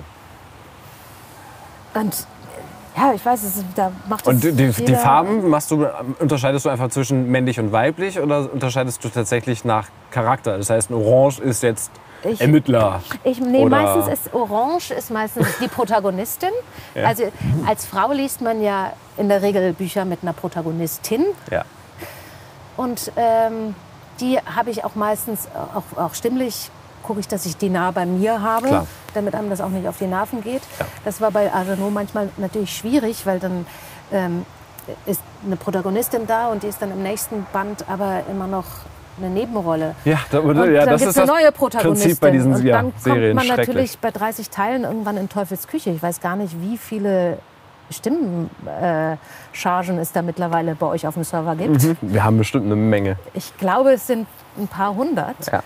Ähm, und natürlich habe ich nicht ein paar hundert Stimmen anzubieten, Nee. sondern mein Sortiment ist dann begrenzt. Dann äh, kann ich im Wesentlichen doch nur zwischen Frau, Mann, Kind unterscheiden oder so. Ja. Vielleicht noch Jugendlicher. Aber ich versuche halt, dass es trotzdem, ja, ich glaube, wenn, es gibt ja manchmal ganz fürchterliche Bewertungen bei, bei Audible, die man besser nicht lesen sollte.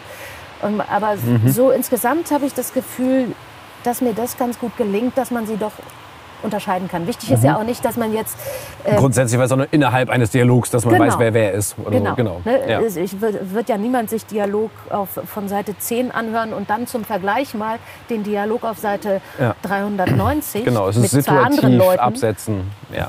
Schwierig ist halt immer diese Szenen, wo dann plötzlich Alle sexy sind. 10 oder 15 Ja. Leute in einer Szene alle mal was sagen Ja. und sie alle etwa dasselbe Alter haben und alle, die Männer immer alle besonders groß und stark und männlich sind Ja. äh, und immer alle tiefe Stimmen haben. Es wird dann Ja. ja, auch immer äh, beschrieben, Klar. dass sie so eine tiefe, sexy Stimme haben. Mhm. Ich denke, ja, und wie soll ich die jetzt bitte unterscheiden?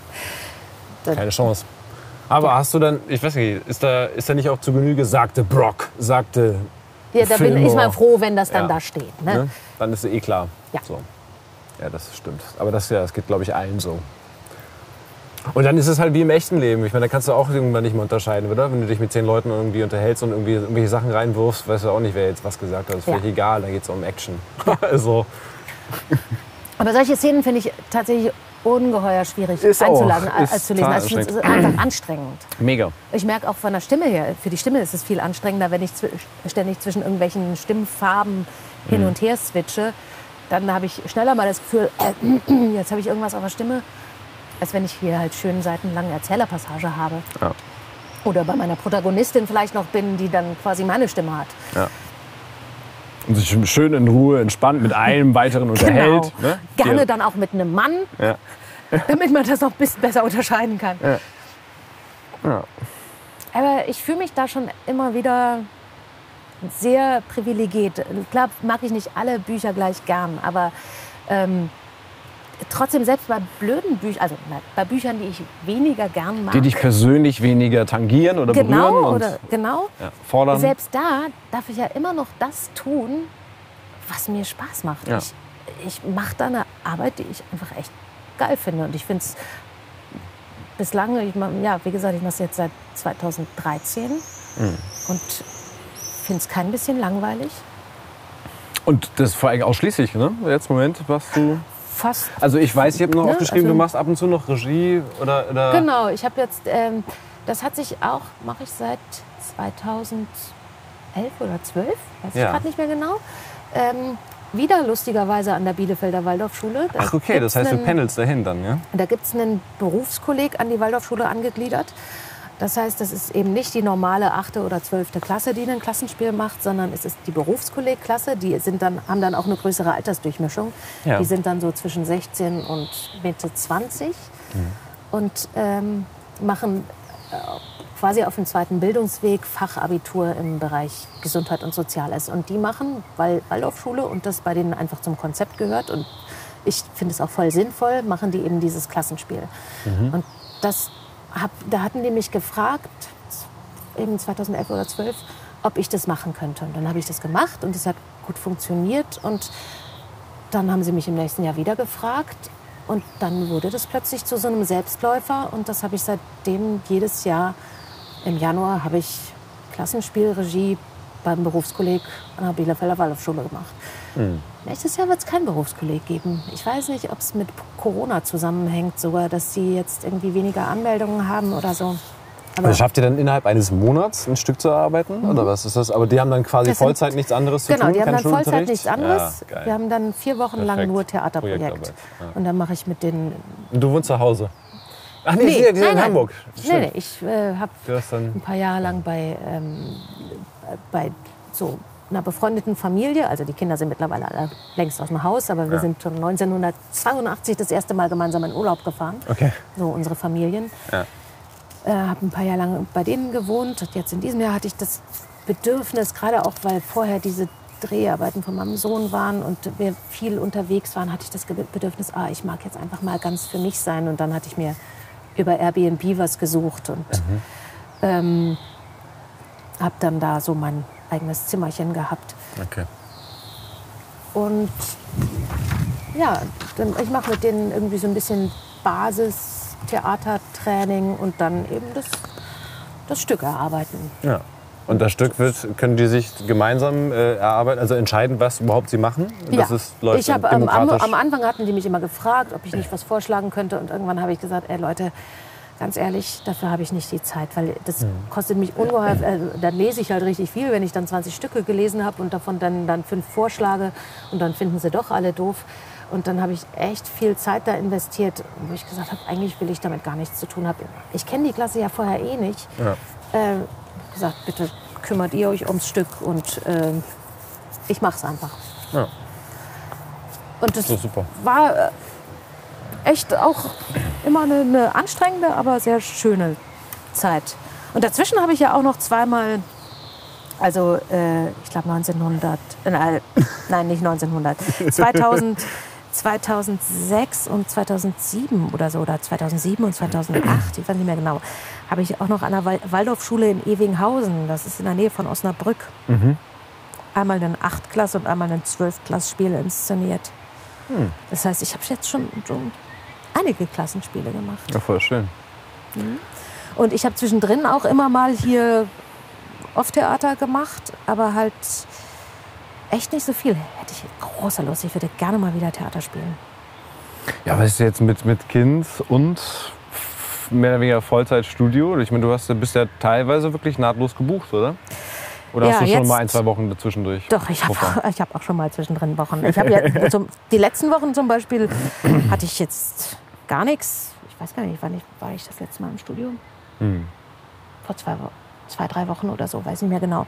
Ähm, wobei das nun just zur Corona-Zeit auch nicht das Schlechteste war, weil ne, Kind Ja. zu Hause muss irgendwie... Hast du Homeschooling mit ihm machen müssen?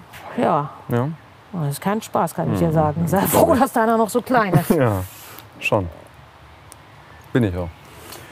Weil, ähm, ja, dann kann man eben doch nicht so gut erklären wie die Lehrer vielleicht. Und äh, dann äh, es fehlt ja auch die Gruppendynamik, die ja auch immer ein bisschen noch antreibt. Und mein Kind geht nicht gerne zur Schule, sowieso nicht. Okay. Ist eher so ein Schulhasser. Und äh, dann ist es zu Hause auch nicht einfacher. Ist er in der staatlichen oder was Ja. ist? Ja. Wir hatten auch Waldorfschule mich beworben, dann nochmal an der Waldorfschule im Quereinstieg beworben, dann nochmal an einer anderen. ähm, Schon elitär, der Altern- ganze Kack da, ne, manchmal? Also, Ja, das ist, also Waldorfschulen sind wirklich so unterschiedlich von Schule zu Schule. Und es gibt so vieles, was daran toll ist, was einfach wirklich, wirklich toll ist Ja. und wa- was ich meinem Sohn total gönnen würde. Also dieser ganze sinnliche Input. Da- Also alles, was musisch, künstlerisch, musisch, handwerklich genau. ist. Bäume pflanzen. Das ist, das ist total toll und das würde, glaub, meiner Meinung nach allen Kindern gut tun. Auf und jeden Fall. zumindest meinem Kind würde das sehr, sehr gut tun. Mhm. Das fehlt ihm. Das fehlt ihm krass doll und äh, das können wir auch nicht allein ersetzen. in der Stadt. Geht einfach nicht. Mhm. Klar, wir, wir haben eine Werkbank zu Hause und er kriegt da bestimmt schon einiges mit, aber wir können diesen, dieses hohe Bedürfnis an sinnlichem Input kriegen wir nicht hin. Mhm. Und ähm, es gibt aber andere Sachen, die halt schwierig sind. Mhm. Und ähm, es ist natürlich noch viel weniger Freiheit als jetzt an einer normalen Grundschule, was, was das, äh, wer jetzt wann, was, wie machen muss. Ne? Das ist ja an der Waldorfschule nun mal wirklich sehr streng und genau vorgegeben, was wann dran ist. Ja. Und äh, da gibt es dann auch kein Rechts und Links von. Ne? Dann muss das so gemacht werden, wie es halt vorgesehen ist. Da würde mein Kind auch anecken. Oh. Aber trotzdem, dieses Sinnliche, das ist einfach, das ist so viel wert. Und also für mich wird es auf jeden Fall damals auch auf jeden Fall gut. Ich habe das nicht immer alles gemocht. Du warst komplett ich bis war zum von Ende. der ersten bis zur 13. Klasse auf der Waldorfschule. Das heißt, deine Eltern haben schon in der Zeit den Entschluss gefasst oder, oder war das von dir ein Wunsch? Oder, oder Nee, wie war es wir mit deinen waren- wir waren Schwestern? alle auf der Waldorfschule. Das ist auch ganz schön ordentlich Meine Geld. Mutter war schon Wenn ihr auf da der mit drei, Waldorfschule. vier Vier. Kindern Ja. auf der Waldorfschule warst. Ja, wir haben, wir haben zum Beispiel damals, wir gehörten nicht zu denen, die irgendwie irre viel Taschengeld hatten. Ne? Mhm. Und mir ist das erst viel später bewusst geworden, also eigentlich erst als Erwachsene so richtig bewusst geworden, ja, aber die haben Schulgeld bezahlt, die haben Mhm. uns Instrumentalunterricht bezahlt, die haben uns Sportverein bezahlt. Es ist echt äh, eine Menge. Auf jeden Fall. Hallo, hallo.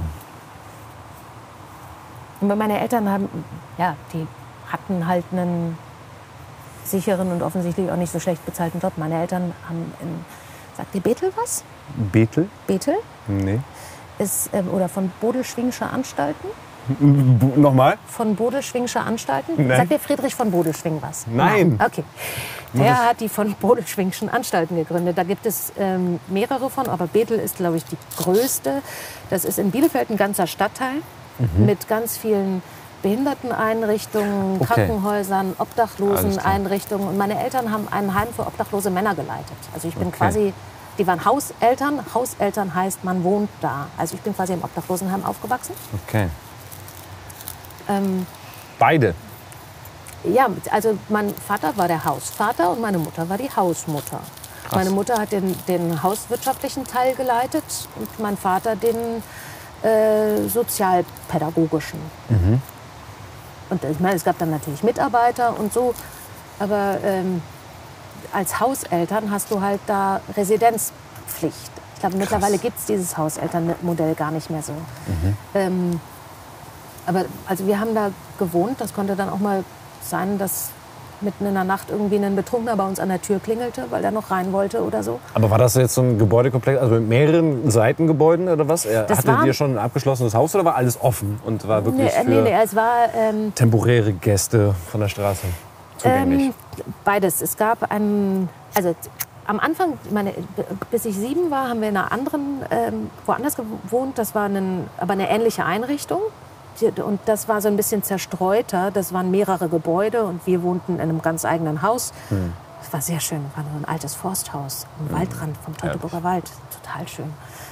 Und äh, dann bekamen sie eben diese Hauselternstelle angeboten. Entschuldigung. Ähm, und ähm, das war eben auch in Bethel, aber an einer anderen Stelle. Und das war so, so U-förmig. Und der eine Teil, das gab es den alten Teil, das war wirklich noch so ein Fachwerkhaus. Da drin war unten eine Werkstatt und ein Aufenthaltsraum. Und oben waren Zimmer von den Männern, die im Wohnheim lebten, die da also dauerhaft wohnten. Und dann gab es den... Aber warum hat man das geschlechtlich getrennt? Also, oder ist das immer Damals, so? war- damals gab es noch nicht so viel obdachlose Frauen. Das war äh, sehr, also es waren meistens Männer Okay. einfach. Da gab es noch nicht so großartig, also gab bestimmt auch schon Einrichtungen für Frauen, keine Ahnung, aber in Bethel gab es eben diese Einrichtungen für Männer. Okay. Und also das war der eine lange Teil vom U, dann gab es den kurzen Teil vom U, da waren unten die Büros drin und so und ähm, oben auch Zimmer und dann gab es den zweiten langen Teil vom U, da war der Speisesaal drin und ähm, richtig in einem Anbau, es gab also einen Durchgang, aber es war angebaut ähm, der Teil, wo wir gewohnt haben. Das war wirklich wie ein eigenes Haus und ähm, wie gesagt, man konnte darüber gehen in die Großküche und dann in den Speisesaal und dann in den anderen Teil kommen, aber das war abgeschlossen. Also die, die Männer konnten nicht bei uns reinlaufen. Ähm, aber dass das ein ungewöhnliches Lebensmodell ist, äh, aufzuwachsen, habe ich ja gar nicht so empfunden, weil ich kannte das ja nicht anders. Und ähm, das ist mir auch erst viel später bewusst geworden, dass es schon nicht so normal ist. Und dann, das, wenn wir Jugend, als wir Jugendliche waren und dann irgendwie mal abends später nach Hause gekommen sind oder so, wenn wir, wenn wir die Gartenpforte geöffnet haben, erstmal vorsichtig um die Ecke geguckt, ob da vielleicht auf der Bank nebendran jemand liegt und schläft. Also schon da rücksichtsvoll. Genau, weil man will ja niemanden wecken. Nein, Mhm. vor allen Dingen ähm, ein bisschen unheimlich ist das dann ja schon, wenn da irgendwie ein betrunkener Mann liegt. Ja, So. klar. Aber hat sich das, also hat sich das geprägt im Sinne, dass du weniger Berührungsängste hast? Also Wahrscheinlich schon.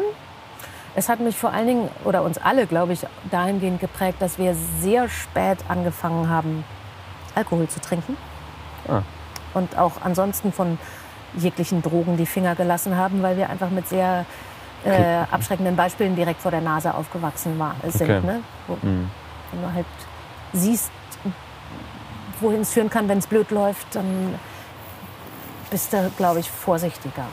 ja, Also ich habe erst angefangen, Alkohol zu trinken, quasi als ich nicht mehr zu Hause wohnte. also dein, deine Familie, deine Ersatzfamilie gefunden hattest du in Freiburg in deinem Nebenjob. Nee, ich habe schon vorher mal, ich war nach dem, nach dem Abi war ich ja erstmal ein halbes Jahr lang in Kanada und habe da in einer lustigerweise anthroposophischen Behinderteneinrichtung gearbeitet, in so einem Okay. Camp Hill. Das ist so eine dorfähnliche Lebensgemeinschaft mit Behinderten, auch mit Hauselternmodell, also wirklich Okay. Familienleben. Und in der Familie leben dann zwei, drei, vier, fünf Behinderte mit im Haus. Und man lebt zusammen und jeder hat seine Aufgaben nach seinem Vermögen. Also die Behinderten haben mitgearbeitet. Es gab einen landwirtschaftlichen Teil. Wir haben unser Brot selbst gebacken und es gab, eine, gab Werkstätten, es gab eine Weberei und ähm, Also das heißt, du hast ein freiwilliges halbes soziales Jahr gemacht, ohne dass es das Genau. bis dahin überhaupt gegeben hat. Oder? Genau. In der Zeit? Genau. Ja. Und äh, meine Schwestern hatten das auch alle äh, irgendwie was Ähnliches gemacht. Okay. Also nicht alle in anderen.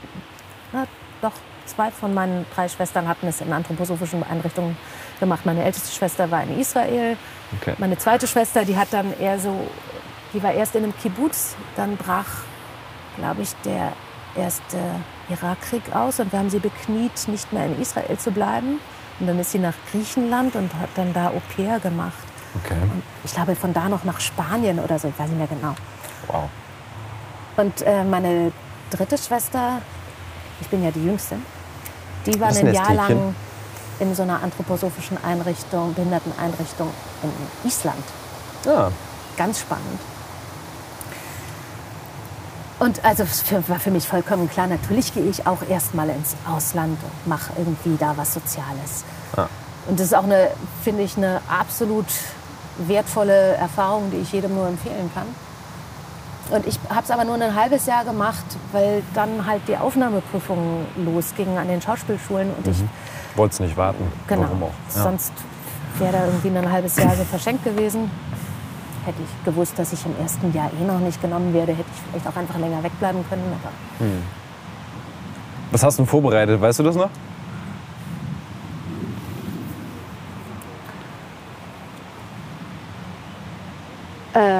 Ähm,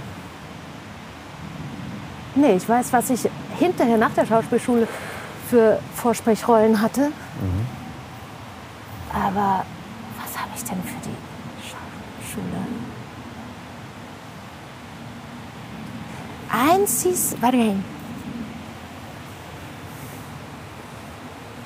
Oh nee, scheiße, ich weiß es nicht mehr. Ich weiß, dass bei der einen Rolle ich quasi, das war so eine Art Vorstellungsgespräch. Also die, die Szene. Ah, Und ich weiß noch, ich bin so reingestolpert. Also das, ne, das war quasi. Teil meiner, Mhm. genau. Performance, ja. Und ich weiß noch, bei, ich glaube, das war in Bochum bei der Aufnahmeprüfung, bin ich aber wirklich dann gestolpert und der Boden war so glatt und ich bin auf den Boden gerutscht. ich bin den, quasi von den Tisch gerutscht. Ja. Und ich glaube, die fanden das aufdringlich oder so, weil es ist mir passiert. Ich habe natürlich das benutzt und weitergespielt, aber Ja. sie haben mich trotzdem nicht genommen. Da wollten sie dich halt nicht. Da haben sie Pech gehabt, ne? Es ist Im schon alles Nachhinein. gut, Ja. alles gut, wie es ist. Ne? Also ich habe ja auch in Freiburg tolle Erfahrungen gemacht und, und viel gelernt. Und ich denke im Nachhinein, es sollte dann alles auch so sein, wie es war. Ist in Ordnung. Jetzt hast du es, ey, du hast es geschafft. Ich habe ausgetrunken. Yeah! Ich will noch mehr. Willst du noch einen Schluck? Für die, für die Ronja-Lesung? Ja, Sollst ich habe mir gedacht, Ja. ich, erst dachte ich, ich fange am Anfang an. Und dann dachte ich, nee, ich fange vielleicht besser nicht am Anfang an, sondern ich fange ähm, beim zweiten Kapitel an. Ja.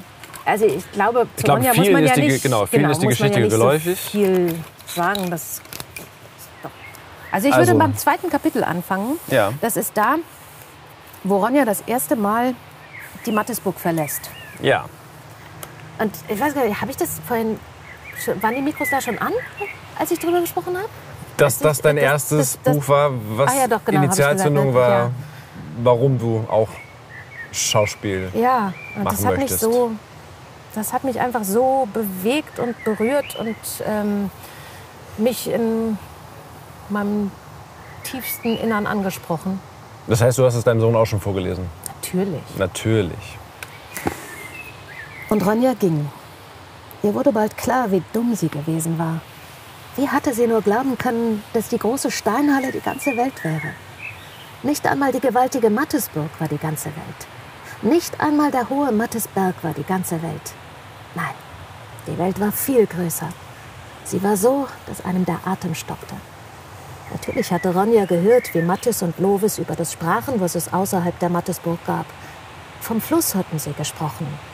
Aber erst als sie ihn mit seinen wilden Strudeln tief unter dem Mattesberg hervorschäumen sah, begriff sie, was Flüsse waren. Vom Wald hatten sie gesprochen.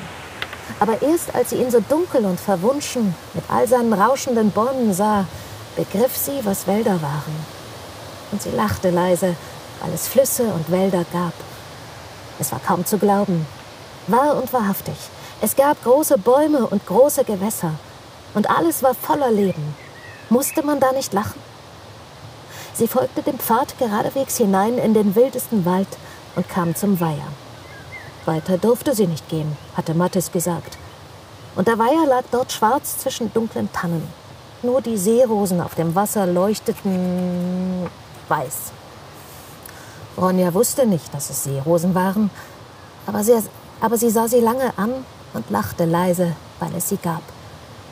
Dort am Weiher blieb sie den ganzen Tag und tat vieles, was sie noch nie ausprobiert hatte. Sie warf Tannenzapfen ins Wasser und lachte, als sie merkte, dass sie davonschaukelten, wenn sie nur mit den Füßen plätscherte. So viel Spaß hatte sie noch nie gehabt. Ihre Füße fühlten sich so froh und frei an beim Plätschern und noch froher beim Klettern. Um den Weiher lagen große bemooste Findlinge zum Hinaufklettern. Und dort standen Fichten und Kiefern zum Hangeln. Ronja kletterte und hangelte, bis die Sonne über den waldigen Bergrücken zu sinken begann. Da aß sie das Brot und trank Milch aus der Holzflasche, die sie in einem Lederbeutel mitgenommen hatte. Danach legte sie sich ins Moos, um eine Weile auszuruhen, und hoch über ihr rauschten die Bäume. Sie guckte hinauf und lachte leise, weil es sie gab. Dann schlief sie ein. Als sie erwachte, war es schon dunkler Abend und sie sah die Sterne über den Baumwipfeln glühen. Da begriff sie, dass die Welt noch viel mehr war, als sie geglaubt hatte. Aber es betrübte sie, dass man die Sterne nicht erreichen konnte, wie sehr man sich auch danach streckte. Nun war sie schon länger im Wald, als ihr erlaubt worden war, und sie musste heim, sonst würde Mattes außer sich geraten. Das wusste sie. Die Sterne spiegelten sich im Weiher. Alles andere war schwärzeste Dunkelheit. Doch Dunkelheit war Ronja gewohnt. Sie fürchtete sich nicht davor. Wie schwarz waren nicht die Winternächte auf der Mattesburg, wenn das Feuer erloschen war. Schwärzer als alle Wälder. Nein, vor der Dunkelheit fürchtete sie sich nicht. Gerade als sie gehen wollte, fiel ihr der Lederbeutel ein. Er lag noch auf dem Stein, wo sie beim Essen gesessen hatte. Und im Dunkeln kletterte sie jetzt hinauf, um ihn zu holen. Ihr war, als sei sie dort oben auf dem Stein den Sternen näher. Und sie, den Sternen näher. Und sie reckte die Arme und versuchte ein paar zu pflücken, die sie im Lederbeutel mit heimnehmen wollte. Doch es gelang ihr nicht.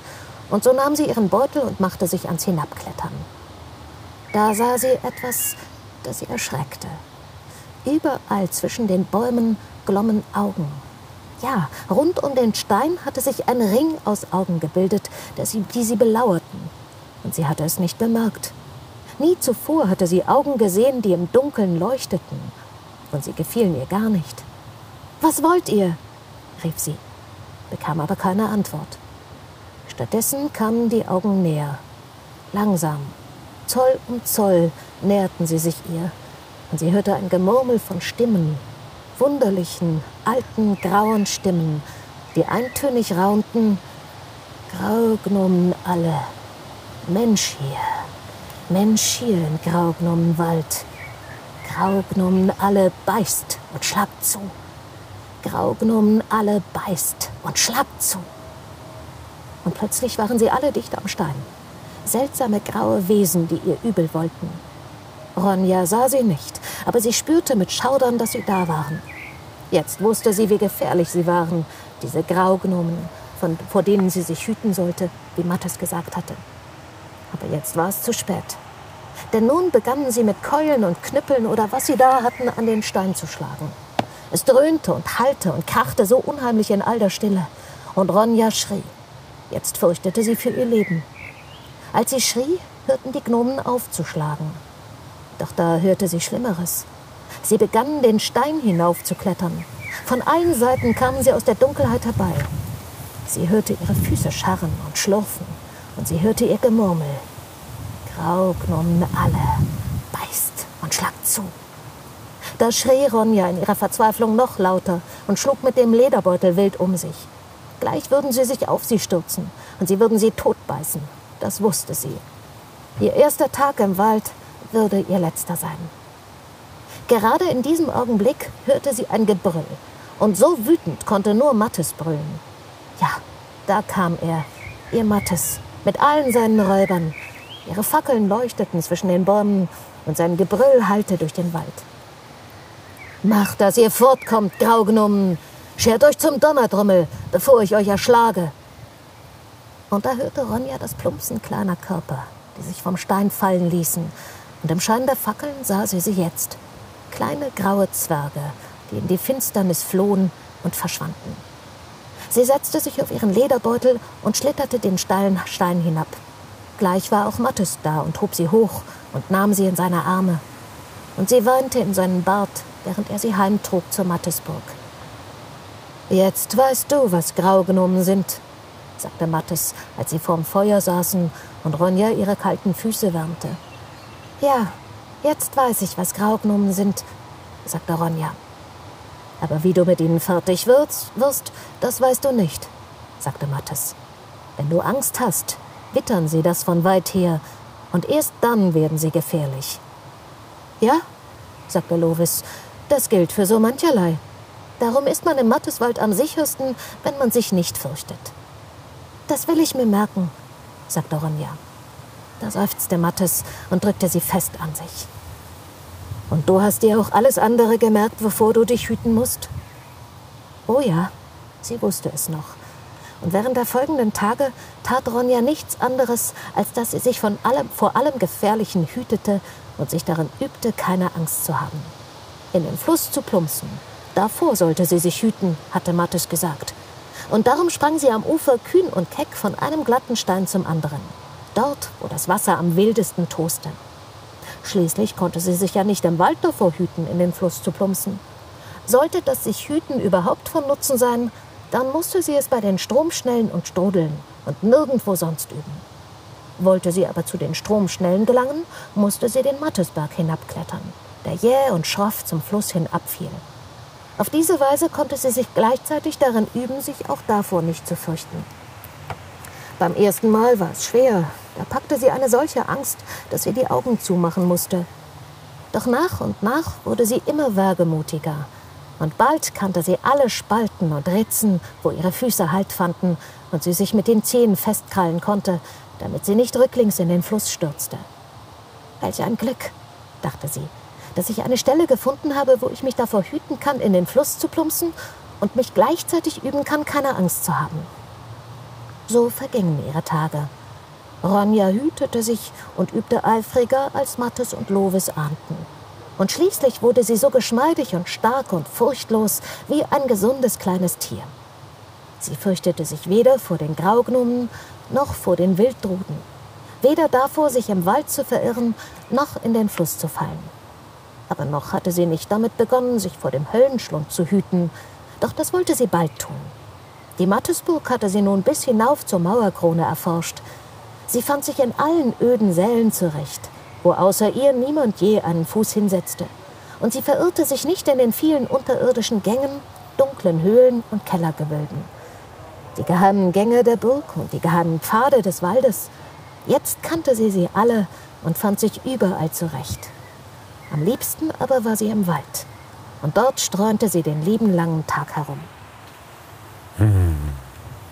Wieso denn bloß? ich habe ja als Kind auch ähm, gerade bevor, bevor wir umgezogen sind, wohnten wir direkt am Waldrand und ich habe mm. immer im Wald gespielt. Mm.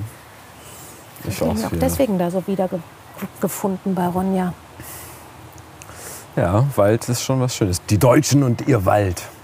Genau. Den geht's ja, dem geht es ja, ja, nicht so gut. Nee. Zumindest hier im Berliner Umfeld ist ja alles, Brandenburg und so ist ja viel. Ja, viel verbrannt letztes Jahr. Vertrocknet. Ja. Ja, und ich ja. bin direkt am Teutoburger Wald aufgewachsen. Mhm. Wir wollten ja eigentlich diesen und Sommer. Und gab es da Graugnome? Auf jeden Fall. Ja? Also, mir wurde erzählt, dass als wir 1982 Ähm, da waren wir in Norwegen. Und da habe ich wohl Zwerge gesehen. Ich kann mich ehrlich gesagt selber nicht erinnern, aber ich habe sie wohl gesehen. Und hast es steif und fest behauptet. Und deine Eltern haben es dir im Nachhinein noch erzählt, dass du. Ja, nicht nur meine Eltern, sondern die, bei denen ich da jetzt die letzten Jahre in Bielefeld öfter gewohnt habe, Mhm. erinnern sich sehr gut daran, dass ich Zwerge gesehen habe. Hm. Ich gehe davon aus, dass sie da waren. Warum nicht? Ich meine, irgendwie ist es doch auch schön, sich vorzustellen, dass es das alles gibt. Auf jeden Fall. Ich meine, das macht die Welt doch irgendwie noch so ein bisschen bunter. Ja. Grüner. Ja.